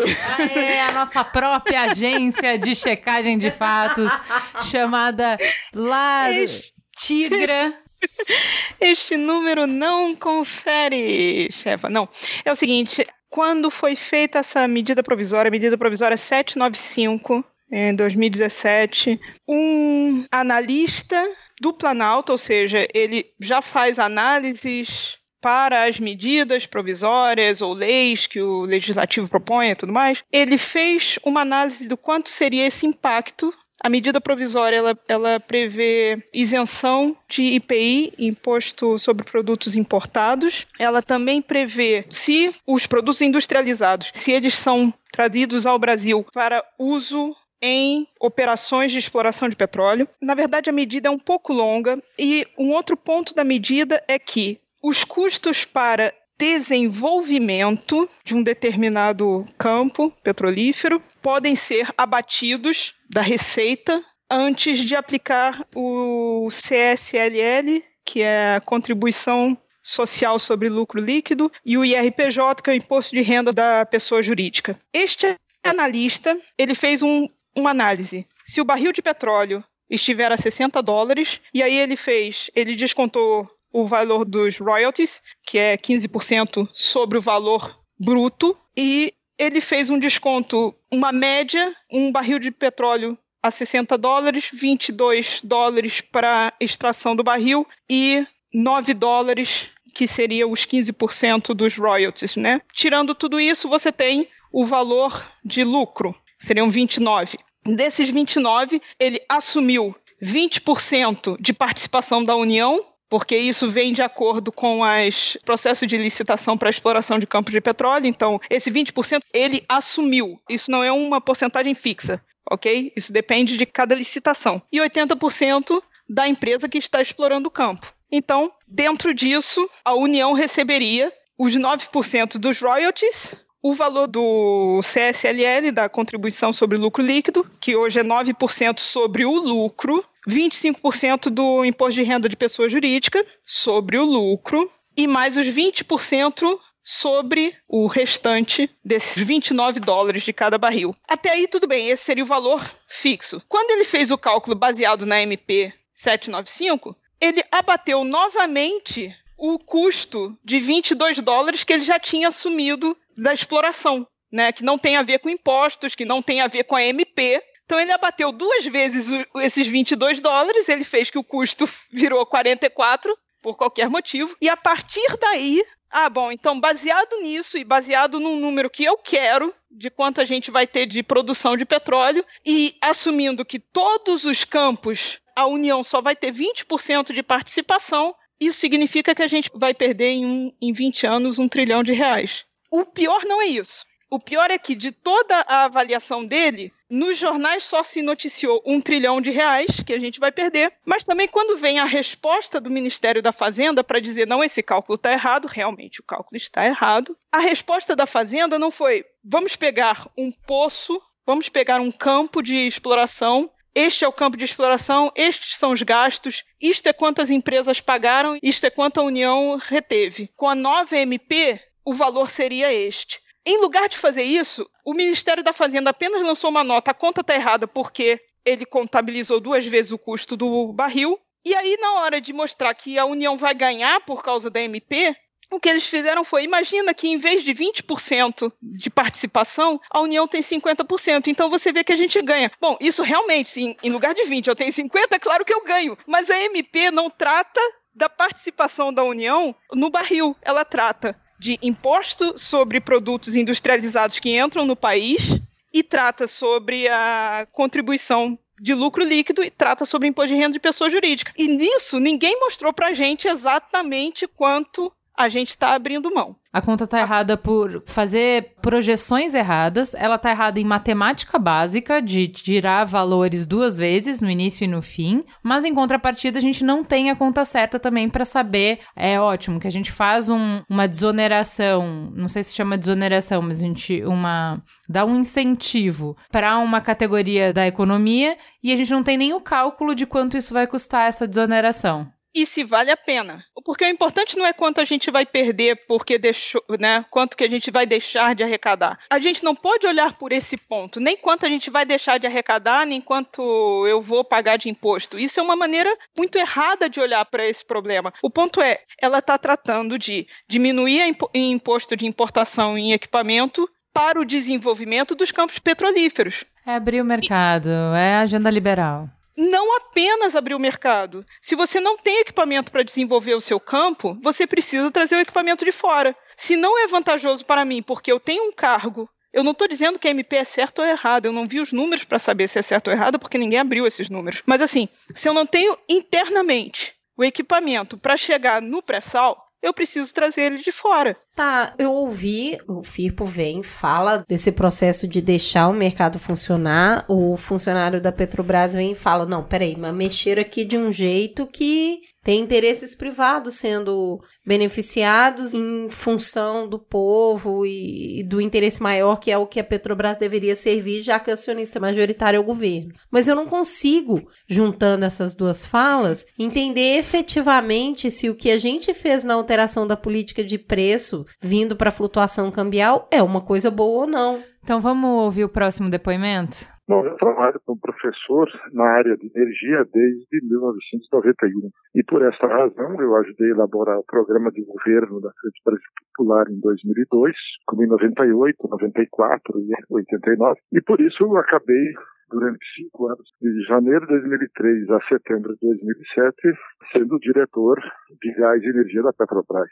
É objeto de nossos estudos e da experiência profissional concreta participar das decisões ou das análises, estudos, publicações sobre como uma empresa do da Petrobras tem uma função estruturante e essencial numa economia como a brasileira, e também os conflitos de interesse que se estabelecem numa empresa, que tem sua direção nomeada por um conselho de administração que responde a um governo, e cada governo de plantão tem sua filosofia própria, sua base de apoio política, econômica, financeira, e tenta agradá-la, muitas vezes em conflito, e essa visão do governo de plantão em relação às necessidades que muitos percebem como sendo da sociedade. Na sociedade há, há três grupos de interesses que são, geral, conflitantes quanto à Petrobras. O primeiro é aquele que tem merecido mais atenção de grande parte da mídia são os acionistas da Petrobras, especialmente depois do ano 2000, quando o governo FHC vendeu 30% da Petrobras por 5 bilhões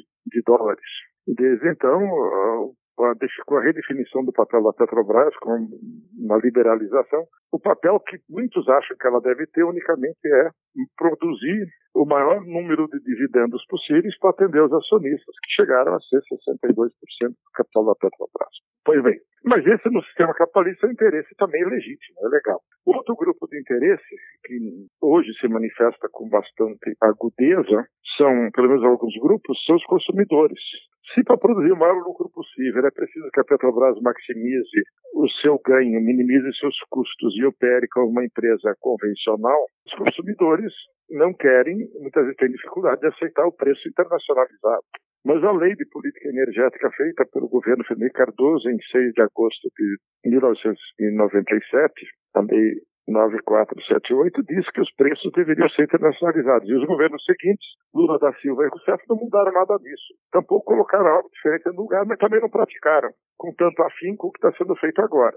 Aliás, é bom dizer também que no governo Fernando Cardoso nós tivemos essa mesma visão de mundo aplicada ao setor elétrico e a crueza dela levou ao apagão elétrico de 2001-2002. Os investimentos estatais foram proibidos e os privados não se sentiram adequadamente compensados e com segurança para investir. Tivemos apagão. Ironicamente, um personagem central nos dois episódios, apagão de agora do diesel e apagão elétrico. Então, o atual presidente da Petrobras foi então o gerente gestor da crise do governo Fernando Cardoso. Isso é uma coincidência histórica, mas que tem a ver também com esse fundamento de qual o papel da energia na sociedade, qual o papel dos preços. Pois bem, os consumidores agora prefeririam, especialmente alguns, ter um preço mais baixo sempre. Agora, esses dois interesses consumidores de um lado, consumidores querendo produtos com qualidade, preço mais baixo, qualidade superior, e os acionistas o preço mais alto possível. Há um terceiro grupo de brasileiros, que somos nós, 206 milhões de brasileiros,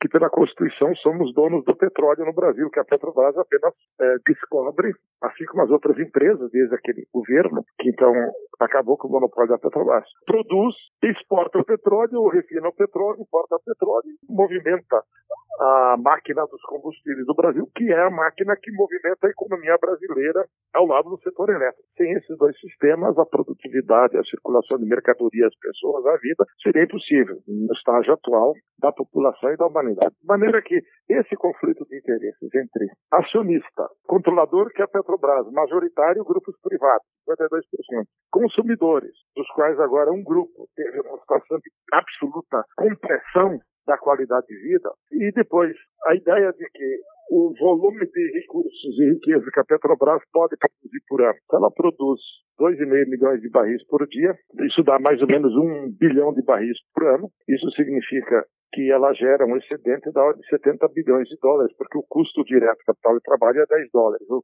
preço internacionalizado é 80, então sobra 70 bilhões, 250 bilhões de reais. Esse valor é disputado hoje entre esses três grupos. Alguns muito organizados, como os acionistas, que têm seus porta-vozes, analistas econômicos, os consumidores que de vez em quando se rebelam, como agora, com a agudeza da crise do transporte, e a população de 206 milhões que nunca viram quase nada do valor do seu petróleo retornar em saúde pública, educação pública, infraestrutura urbana, infraestrutura produtiva, viária, mudar a matriz de transportes, investimento em proteção ambiental, em transição energética para renováveis, ciência e tecnologia, tudo que poderia ser feito que foi prometido com a descoberta pré-sal. De maneira que esse é um conflito que está colocado e cada governo se coloca a favor com maior ênfase a quem ele julga ter mais lealdade. Eu acho que os órfãos somos nós, os 206 milhões de brasileiros, que somos donos do petróleo. É claro que a população brasileira agora revelou uma enorme simpatia em relação aos caminhoneiros, porque eles são vítimas de um processo recente. Se as mercadorias produzidas nas várias etapas, dos vários segmentos econômicos. Se essas mercadorias não circulam, se as pessoas não circulam, cria-se uma crise econômica sem tamanho, que pode, inclusive, transformar em crise humanitária, crise de saneamento, de tratamento de água, etc, etc. Então, os impactos são enormes, porque o papel do setor de transporte, movido à energia, até porque a matriz de transportes do Brasil nunca foi construída como deveria. Nós deveríamos ter muito mais aquavias, navegação de cabotagem pelo mar, temos 8.500 quilômetros de costa para navegar, temos muitos rios, poderíamos ter muitas ferrovias que foram abandonadas, praticamente nunca recuperadas, deveríamos ter transporte metroviário em todas as metrópoles. São Paulo, miseravelmente, tem menos de 100 quilômetros de metrô, devia ter 500. Assim as outras metrópoles. Tudo isso não foi feito. Não foi feito porque os governos uh, todos são cúmplices. Então, essa situação em que nós nos encontramos hoje é uma situação, um barril de pólvora que foi construído, pelo menos a partir da década de 90, com o governo FHC, mantido e alimentado esse barril dos governos Rousseff e Lula da Silva, e agora uma crise desse tipo é, acabou funcionando como detonador, como uma espoleta, é, onde os caminhoneiros oprimidos nas condições concretas de trabalho e na expectativa que eles tinham em relação ao papel que a eles caberia na economia, se frustrou totalmente. Nós sabemos que além desses três grupos que têm um grau de legitimidade para disputar o valor econômico que uma empresa como a Petrobras ou o petróleo num país permite gerar, há um quarto grupo que é da estrutura político-partidária, que não tem escrúpulos, que não tem transparência, que não tem ética e que usa tudo qualquer instrumento para subordinar a, a, a, sua agenda.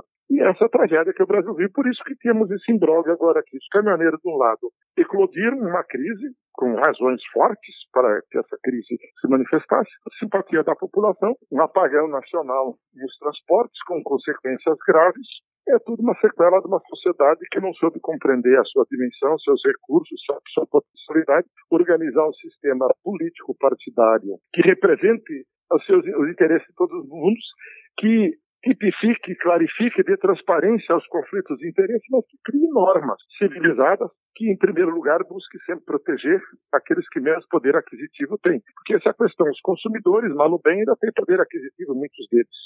Muitos dos 205 milhões, 206 milhões de brasileiros sócios do petróleo tem quase nada. Sempre eles prometeu muito o sistema e nunca entregou. Por isso, a crise que estamos aí. Nada tem um fundo político. A Petrobras está no centro pela natureza do papel que ela vem ocupando, pelo menos nos últimos 60 anos, em relação ao suprimento de insumo essencial, mas também o governo Fernando Henrique cá, a Petrobras já não é mais central. O monopólio foi retirado dela, o monopólio da União, exercido pela ANP. Há um favorecimento enorme para que as empresas internacionais comprem reservas em detrimento do interesse nacional, na minha leitura, e que ocupe um espaço maior. E, ironicamente, a Petrobras, na sua visão de otimização financeira, de 2014 para cá, progressivamente passou a importar mais derivados, exportar petróleo bruto, mais do que nós consumimos.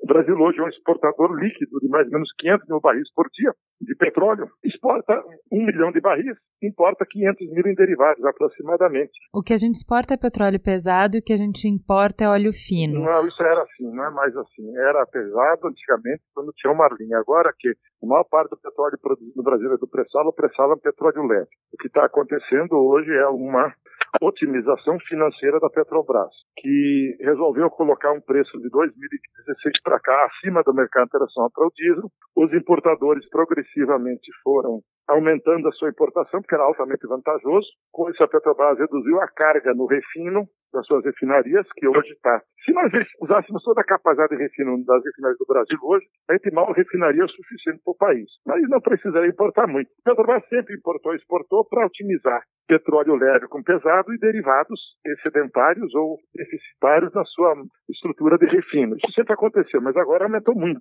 muito mais do que sempre. Só que ela se viu no contrapé. Acordos pousados tancagem para importação estavam cedidas, de acordo com a lei do Fernando Henrique, para esses importadores privados e a Petrobras continua exportando e tentou se recuperar do período, por pressão dos seus acionistas, dos últimos anos, 2012, 13, 14 para cá, em que ela praticava preços abaixo do mercado internacional, tentou recuperar o seu caixa e o quadro gerado foi esse. Ela saiu, acabou se auto excluindo de 30% dos derivados no diesel, por exemplo, aproximadamente 30%. Suas refinarias operam com carga muito inferior à sua capacidade, muito embora a atividade mais lucrativa do petróleo não seja refinar petróleo, seja produzir petróleo. Isso pela estrutura monopolista de formação de preços. O mercado de uh, derivados é um mercado concorrencial de refino, uma indústria qualquer um com autorização entra ou sai, já ser dono de reservas de petróleo não é bem assim. De maneira que esse é o quadro que nós estamos colocados aí no Brasil. A Petrobras, então, nas nuances com que ela foi instrumentalizada, com que ela foi reestruturada no governo Fernando Cardoso, com que reestruturou a ideia sobre recursos naturais, petróleo, sobre potenciais hidráulicos e tal, que tem um caráter parecido com isso. Fez com que, então, nós chegamos a esse impasse que nos encontramos hoje. Isso é uma construção social, não há nenhum limite técnico que tenha levado a isso. Nada de tecnologia, nada de estrutura operacional que não permitisse fazer de outro jeito. O impasse está no quadro institucional, no papel, nos preços, na forma como nós resolvemos a disputa de interesses entre acionistas, entre consumidores e entre o dono do petróleo, que é o povo, que recebe quase nada de volta, e os governos, historicamente, se serviram da Eletrobras, da Petrobras, do BNDES, do Banco do Brasil, da Caixa Econômica e de todas as outras instituições para fazer, colocar em marcha a sua agenda de seus compromissos, que às vezes se aproximavam um pouco mais do interesse popular, muitas vezes, em geral, se afastam, como notoriamente agora. Então, assim, na sua opinião de especialista, você acha que essa política de preços da Petrobras, da maneira como ela está posta, eh, sendo que está muito mais aguda essa diferença agora com a, as novas regras que o Pedro Parente colocou, de não estar tá tabelado, do preço estar tá flutuando, oscilando de acordo com o mercado internacional. Você acha que isso é bom, é ruim? E o que, que a gente poderia fazer para ser menos dependente do preço, da flutuação do preço internacional? Não foi o Pedro Parente, não foi o atual presidente. Eu até citei ele como um ator de então. É uma lei que está em vigor desde 97, está sendo sim, cumprida. Sim. Que foi descumprida no governo Rousseff, mas também não foi mudada. Que foi cumprida no governo Lula da Silva na maior parte do tempo, porém a Petrobras mantinha seus preços em patamares. A lei diz que eles devem estar ser preços competitivos. Meses a fio eles ficavam acima, meses a fio abaixo. Na média, havia essa previsibilidade. No, nos Estados Unidos, na Europa, o petróleo flutua, os derivados flutuam. Mas lá também há uma correia de transmissão automática. O sinal de preço apareceu lá no petróleo, ele se transfere para a bomba. Aqui, quando o petróleo sobe, e quando o preço no refino sobe, na, na bomba ele sobe. Quando cai na, na, origem, aqui na ponta ele não cai. Então há esse oportunismo que gerou mais desconforto ainda. Esse não é o maior problema. Agora, filosoficamente, preço internacionalizado, o preço inferior, a Venezuela pratica um dos preços mais baixos de derivados de petróleo no mundo. É centavos reais por litro. Ela queima 500 mil barris diários de petróleo que poderiam, a um outro preço, gerar riqueza para fazer outras coisas. É uma escolha política de lá. Eu acho uma dificuldade enorme de implementar preços administrados quando sempre burocratas escolhem, sem mecanismo claro e transparente, quem vai ganhar e quem vai perder. Porque, nitidamente, se você fixa um preço abaixo do valor internacional, você está favorecendo os consumidores, prejudicando os acionistas e prejudicando indiretamente também aquela população que é dona do petróleo que não vai ter um retorno porque também nunca tem tido. Esse é o problema, é um outro problema político. Então, eu tenho defendido historicamente que nós devemos acompanhar com atenuação a tendência dos preços internacionais, mas que o objetivo maior disso é valorizar o petróleo como recurso não renovável, que vai se exaurir e que pertence às gerações futuras, e como tal, deveria gerar riqueza agora para melhorar as condições da sociedade em termos de educação, infraestrutura, saúde, de maneira que as gerações futuras que não vão ter o petróleo mais possam ter condições de vida melhor e, e, e porque desenvolvimento sustentável é atender às necessidades das gerações atuais sem prejudicar a possibilidade das futuras tê-la. Isso vale questões ambientais, vale questões econômicas. Ora, hoje nós não estamos atendendo às necessidades da geração atual, como a eclosão da crise dos motoristas e os caminhoneiros eh, revelou claramente. E a própria classe média já se nota burburinhos aí do pessoal insatisfeito com o preço da gasolina. Então esse conflito está na base. Não é uma questão de escolha possivelmente é possível, com possibilidade, qualquer alternativa pode ser implementada. A pergunta é: a que interesse nós queremos servir? Queremos servir o interesse da sociedade, dos consumidores, cujo consumo sempre é proporcional ao seu poder aquisitivo, portanto, é uma estrutura regressiva socialmente, ou queremos ajudar apenas os acionistas? 30% da Bolsa de Nova York, da Petrobras, 22% aqui na Bolsa de São Paulo e 48% do governo federal.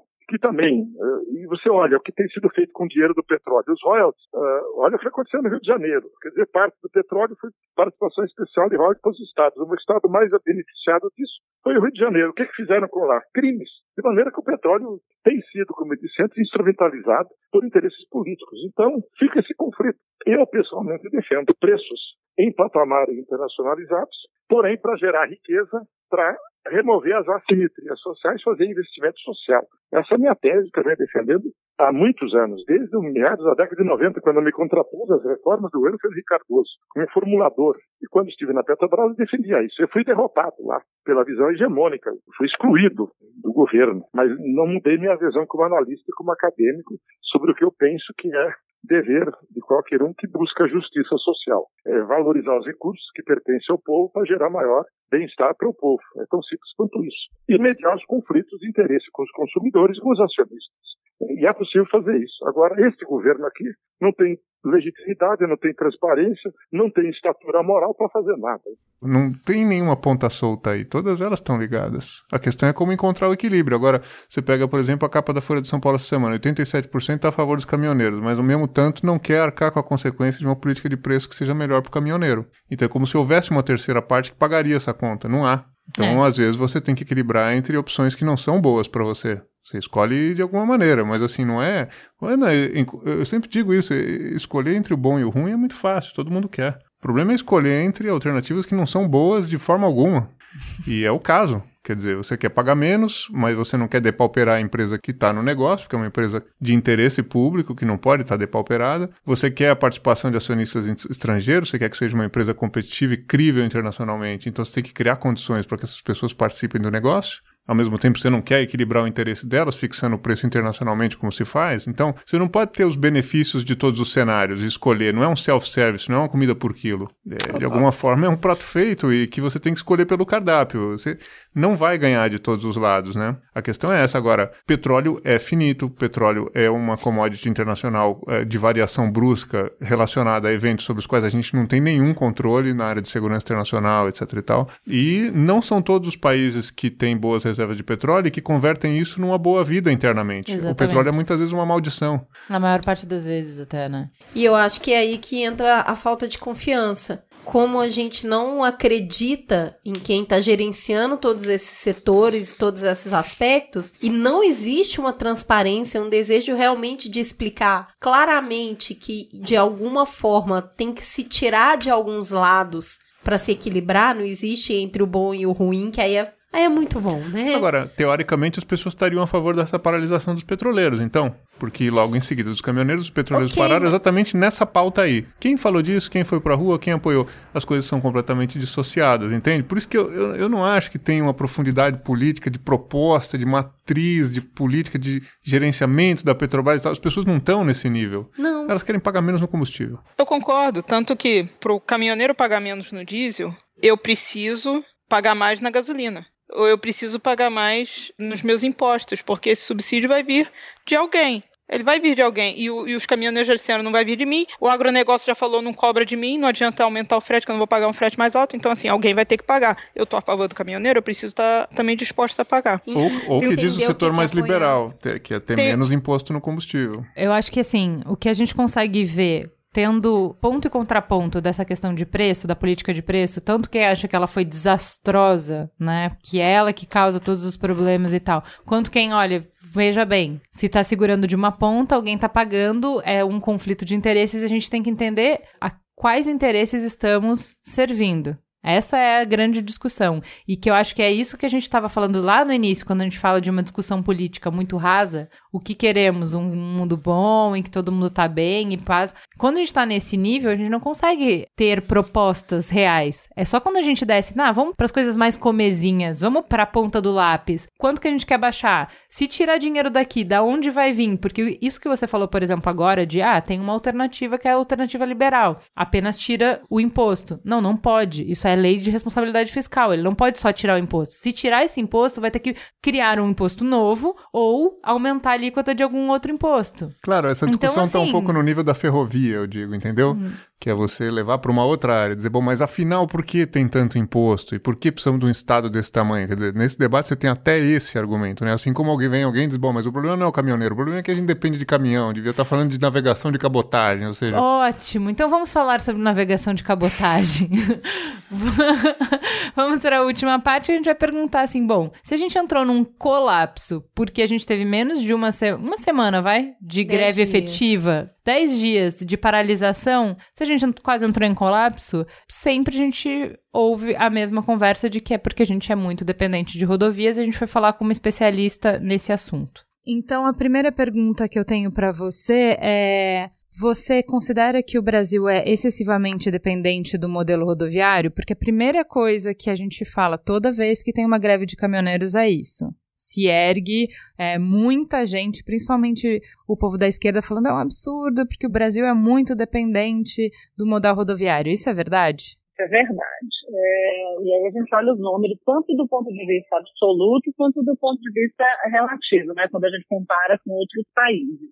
Principalmente quando a gente compara com países com dimensão continental, como é o Brasil. Mas hoje, de fato, assim, quando a gente olha quanto que a gente tem de dependência é, do modelo rodoviário, a gente está falando de uma distribuição em que 50, mais de 50% dela é feita de estrada. Distribuição de produtos, quadra de produção, toda a transação, distribuição né, de, de, produção no Brasil hoje, mais da metade dela é feita via modal rodoviário. Isso é muito se a gente compara, primeiro com as dimensões e segundo com o custo. Ou seja, o modal rodoviário ele é efetivamente mais caro, mais poluente e mais ineficiente. Até porque ele depende da condição das estradas, depende da manutenção dessas estradas. Então, primeiro ponto, sim, a gente depende muito do modal rodoviário. Agora, ao lado disso, ainda tem uma outra ineficiência. A gente depende muito e ainda assim a gente tem pouca rodovia em condições, né, em boas condições, se a gente olha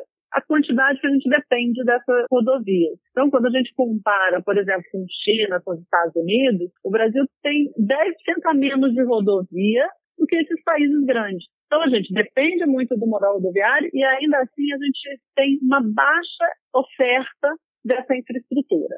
E aí, quando a gente olha numa comparação internacional também do ponto de vista é, relativo entre modais, a gente percebe que o Brasil tem hoje esse, essa dependência tão grande do modal rodoviário, enquanto países como o México, por exemplo, tem mais de 30% das suas cargas sendo transportadas pela, por ferrovias. A gente tem, mesmo nos Estados Unidos, 25% sendo transportados por ferrovias. Então, a gente tem problemas de todo tipo quando a gente olha essa dependência.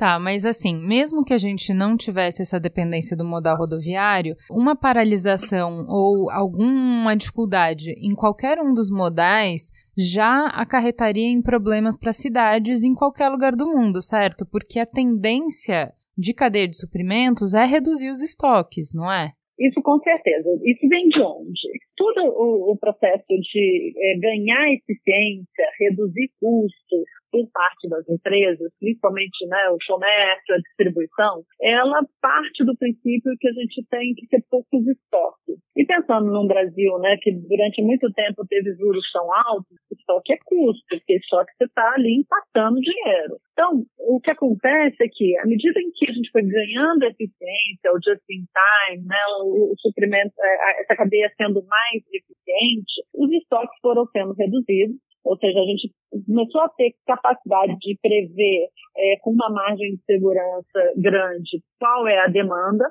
e com base nisso, você consegue trabalhar com estoques mais reduzidos. E aí, quando você tem um problema de distribuição, e você tem toda a razão, seja ele rodoviário, ferroviário, marítimo, o, o sofrimento vem mais rápido, ou seja, a escassez vem mais rápida, porque ninguém mais trabalha com aquele monte de estoque. Foi o que a gente assistiu agora.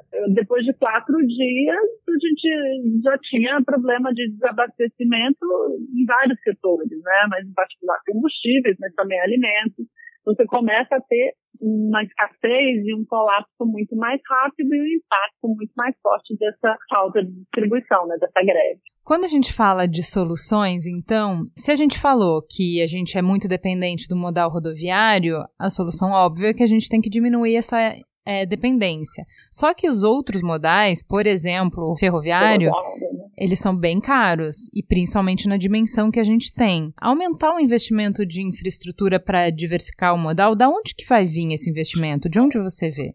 Esse é o grande ponto, porque o que, que acontece? O Brasil nos últimos anos investiu muito pouco em infraestrutura e o que investiu, cerca de 2% do PIB em média. E o que investiu não necessariamente investiu da forma mais eficiente do ponto de vista de alocação desses recursos. Dou um exemplo. A gente fez lá o aeroporto de Viracopos, que hoje tem uma cidade enorme. Ele foi previsto para ser o dobro, que na verdade hoje ele opera com 10% da capacidade para a qual ele foi projetado.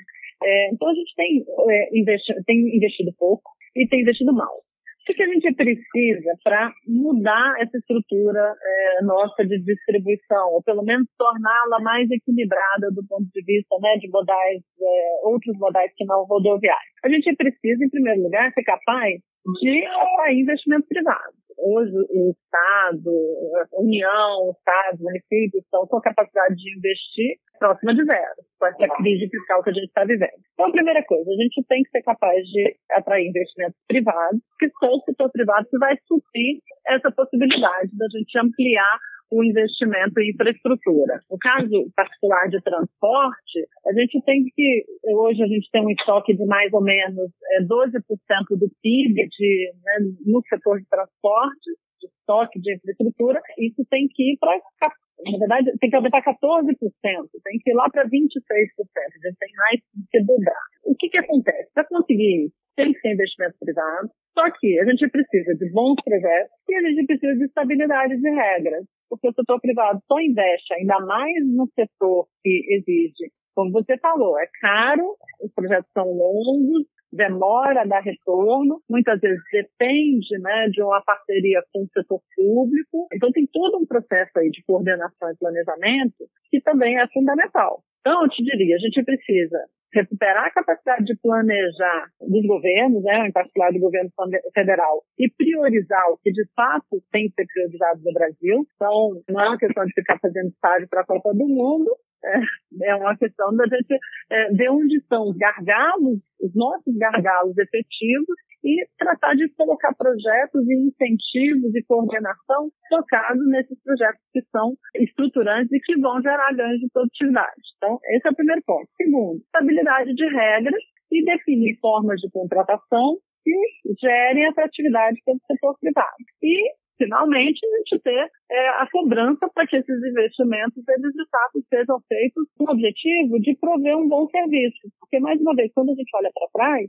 muitos dos projetos de infraestrutura que foram feitos ganhavam esse dinheiro na obra e não necessariamente na provisão do serviço. E isso distorce todo o processo de alocação de recursos, de incentivos, que foi, mais uma vez, que aconteceu é, no caso dos aeroportos e em outras situações. Dá esse exemplo para a gente entender dos aeroportos. O que, que aconteceu e o que, que deveria ter acontecido? Os aeroportos foram leiloados, né, as concessões foram feitas, foram construtoras, boa parte, né, desses, é, a maior parte, não a totalidade desses, desses leilões, foram arrematados, essas concessões foram levadas por construtora. O que, que acontece? O incentivo da construtora é foi, da forma como foi desenhado, fazer a obra maior possível, porque dentro daqueles projetos, da forma como foi desenhado, o que dava retorno era a obra e não a operação do, do aeroporto. E aí o que, que a gente vê em muitas situações? Aeroportos superdimensionados, Galeão, Viracopos, superdimensionados, porque o incentivo era esse, como se ganhava na obra, quanto maior a obra, mais retorno. E a operação se mostrou deficitária. No momento que ela se mostra deficitária, a gente tem esses elefantes brancos que com muito recurso, mas que não dá retorno. E aí o que, que acontece? É, devolve-se a concessão, entra-se em recuperação judicial e a gente fica lá com aquele estoque de infraestrutura ocioso, enquanto tem outras áreas que são muito deficitárias e que, se a gente tivesse alocado esse recurso de forma correta, estavam hoje dando um retorno muito melhor, tanto para o investidor quanto para a sociedade, principalmente para a sociedade. Entendi. Vamos usar nossa varinha de condão e resolver tudo isso e dizer que a gente vai criar uma conjuntura política e econômica de regras claras, de previsibilidade no Brasil. Realmente eu preciso de um milagre para isso. Mas digamos. É, a gente está meio longe de lá, infelizmente. Mas vamos dizer que a gente conseguiu, tá? A partir do momento em que a gente cria essa estrutura, infraestrutura, esse cenário, essa conjuntura, e os investimentos começam, em quanto tempo a gente muda a realidade que a gente tem? O que eu quero dizer é, do ponto que a gente está para o ponto que a gente precisa chegar para que o nosso uhum. modal não seja um problema, num bom cenário, quanto tempo a gente levaria para resolver isso?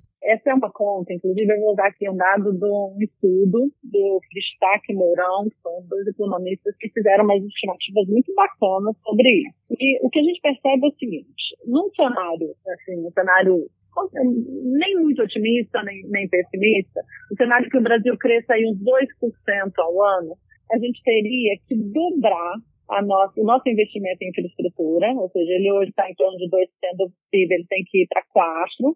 E se isso acontecer, em 25 anos, em torno de 25 anos, a gente chegaria lá. Ou seja, em 25 anos, investindo o dobro do que a gente investe hoje, a gente seria capaz de ter uma infraestrutura adequada e com qualidade não só para transporte, mas principalmente para transporte, que é onde a gente tem o maior gap, mas também telecomunicações, dados, energia, saneamento.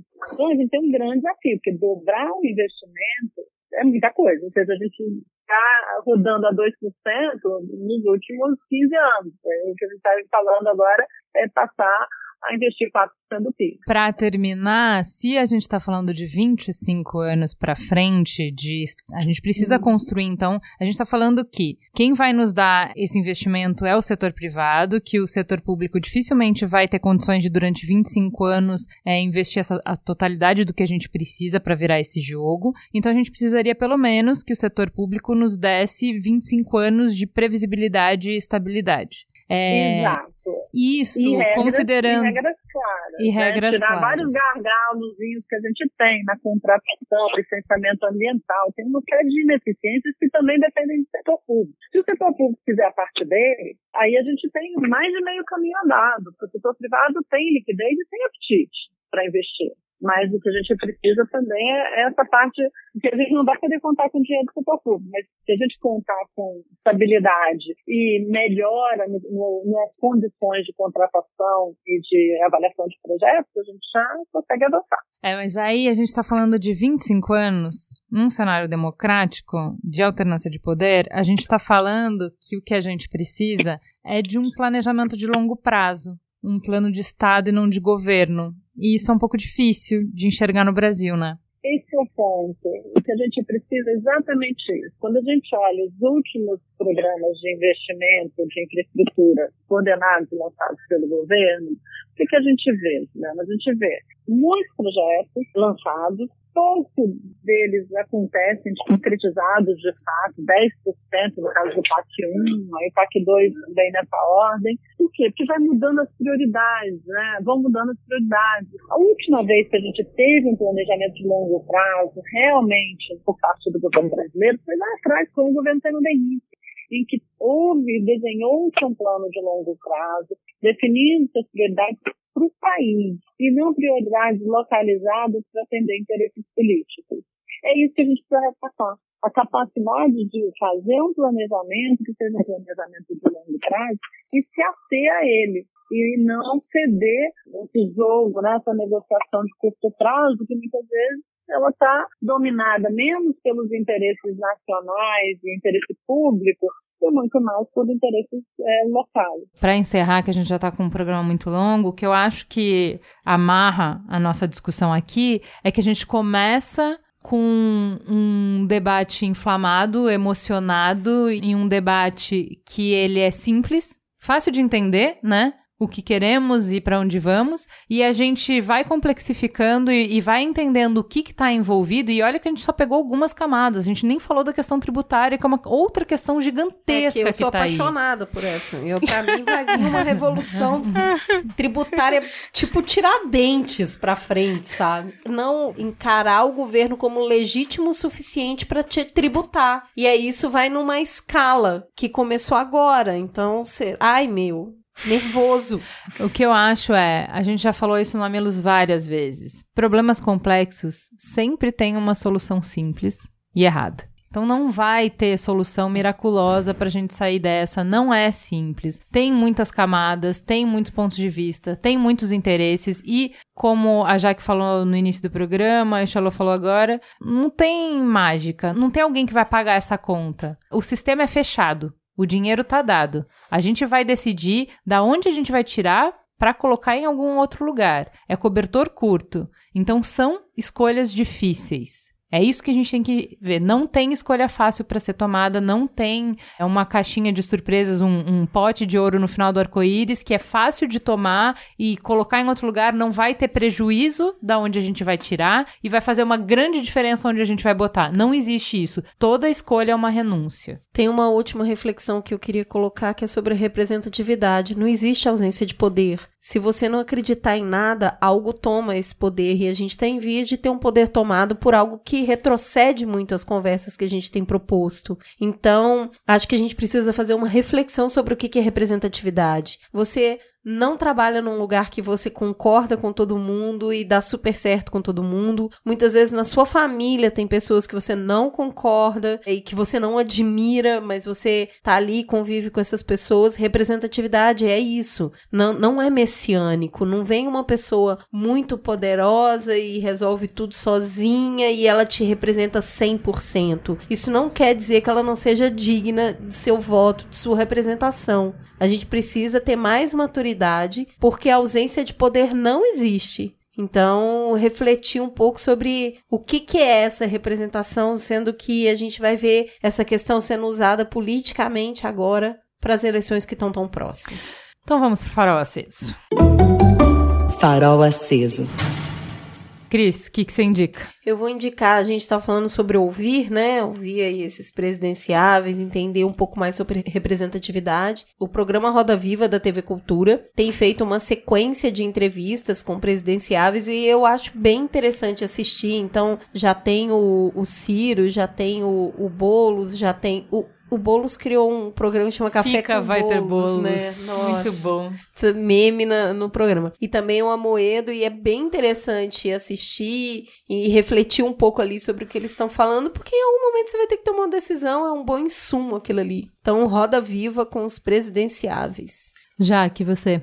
É, eu vou indicar um livro. É, o nome do livro é Política. Nós também não sabemos fazer. São quatro autores. E também é um, é, é um livro pequeno, são 200 páginas, mas é, é bem legal para a gente começar a pensar no que vai fazer em outubro, né? Muito bem. E você, Charlot? Bom, eu recomendo o Corcunda de Notre Dame do Vitor Hugo, que é o, o último livro que eu li. Eu acho que a gente tem que ler os clássicos. É, por alguma razão são clássicos.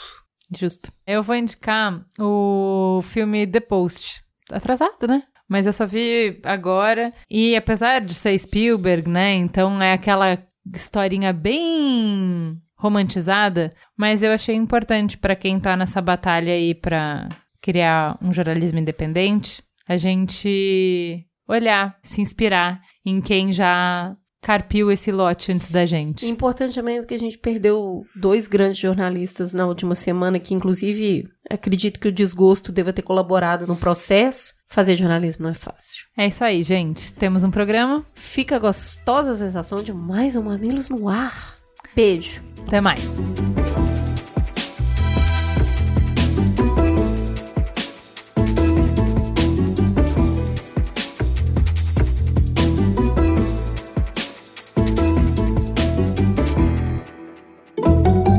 Mamilos. Jornalismo de peito aberto. O Mamilos é o resultado do trabalho colaborativo de uma equipe apaixonada. Edição Caio Corraine, redes sociais Guilherme Iano e equipe, apoio à pauta Jaqueline Costa e grande elenco, transcrição dos programas Lu Machado e Mamiland. Este podcast foi editado por Caio Corraine.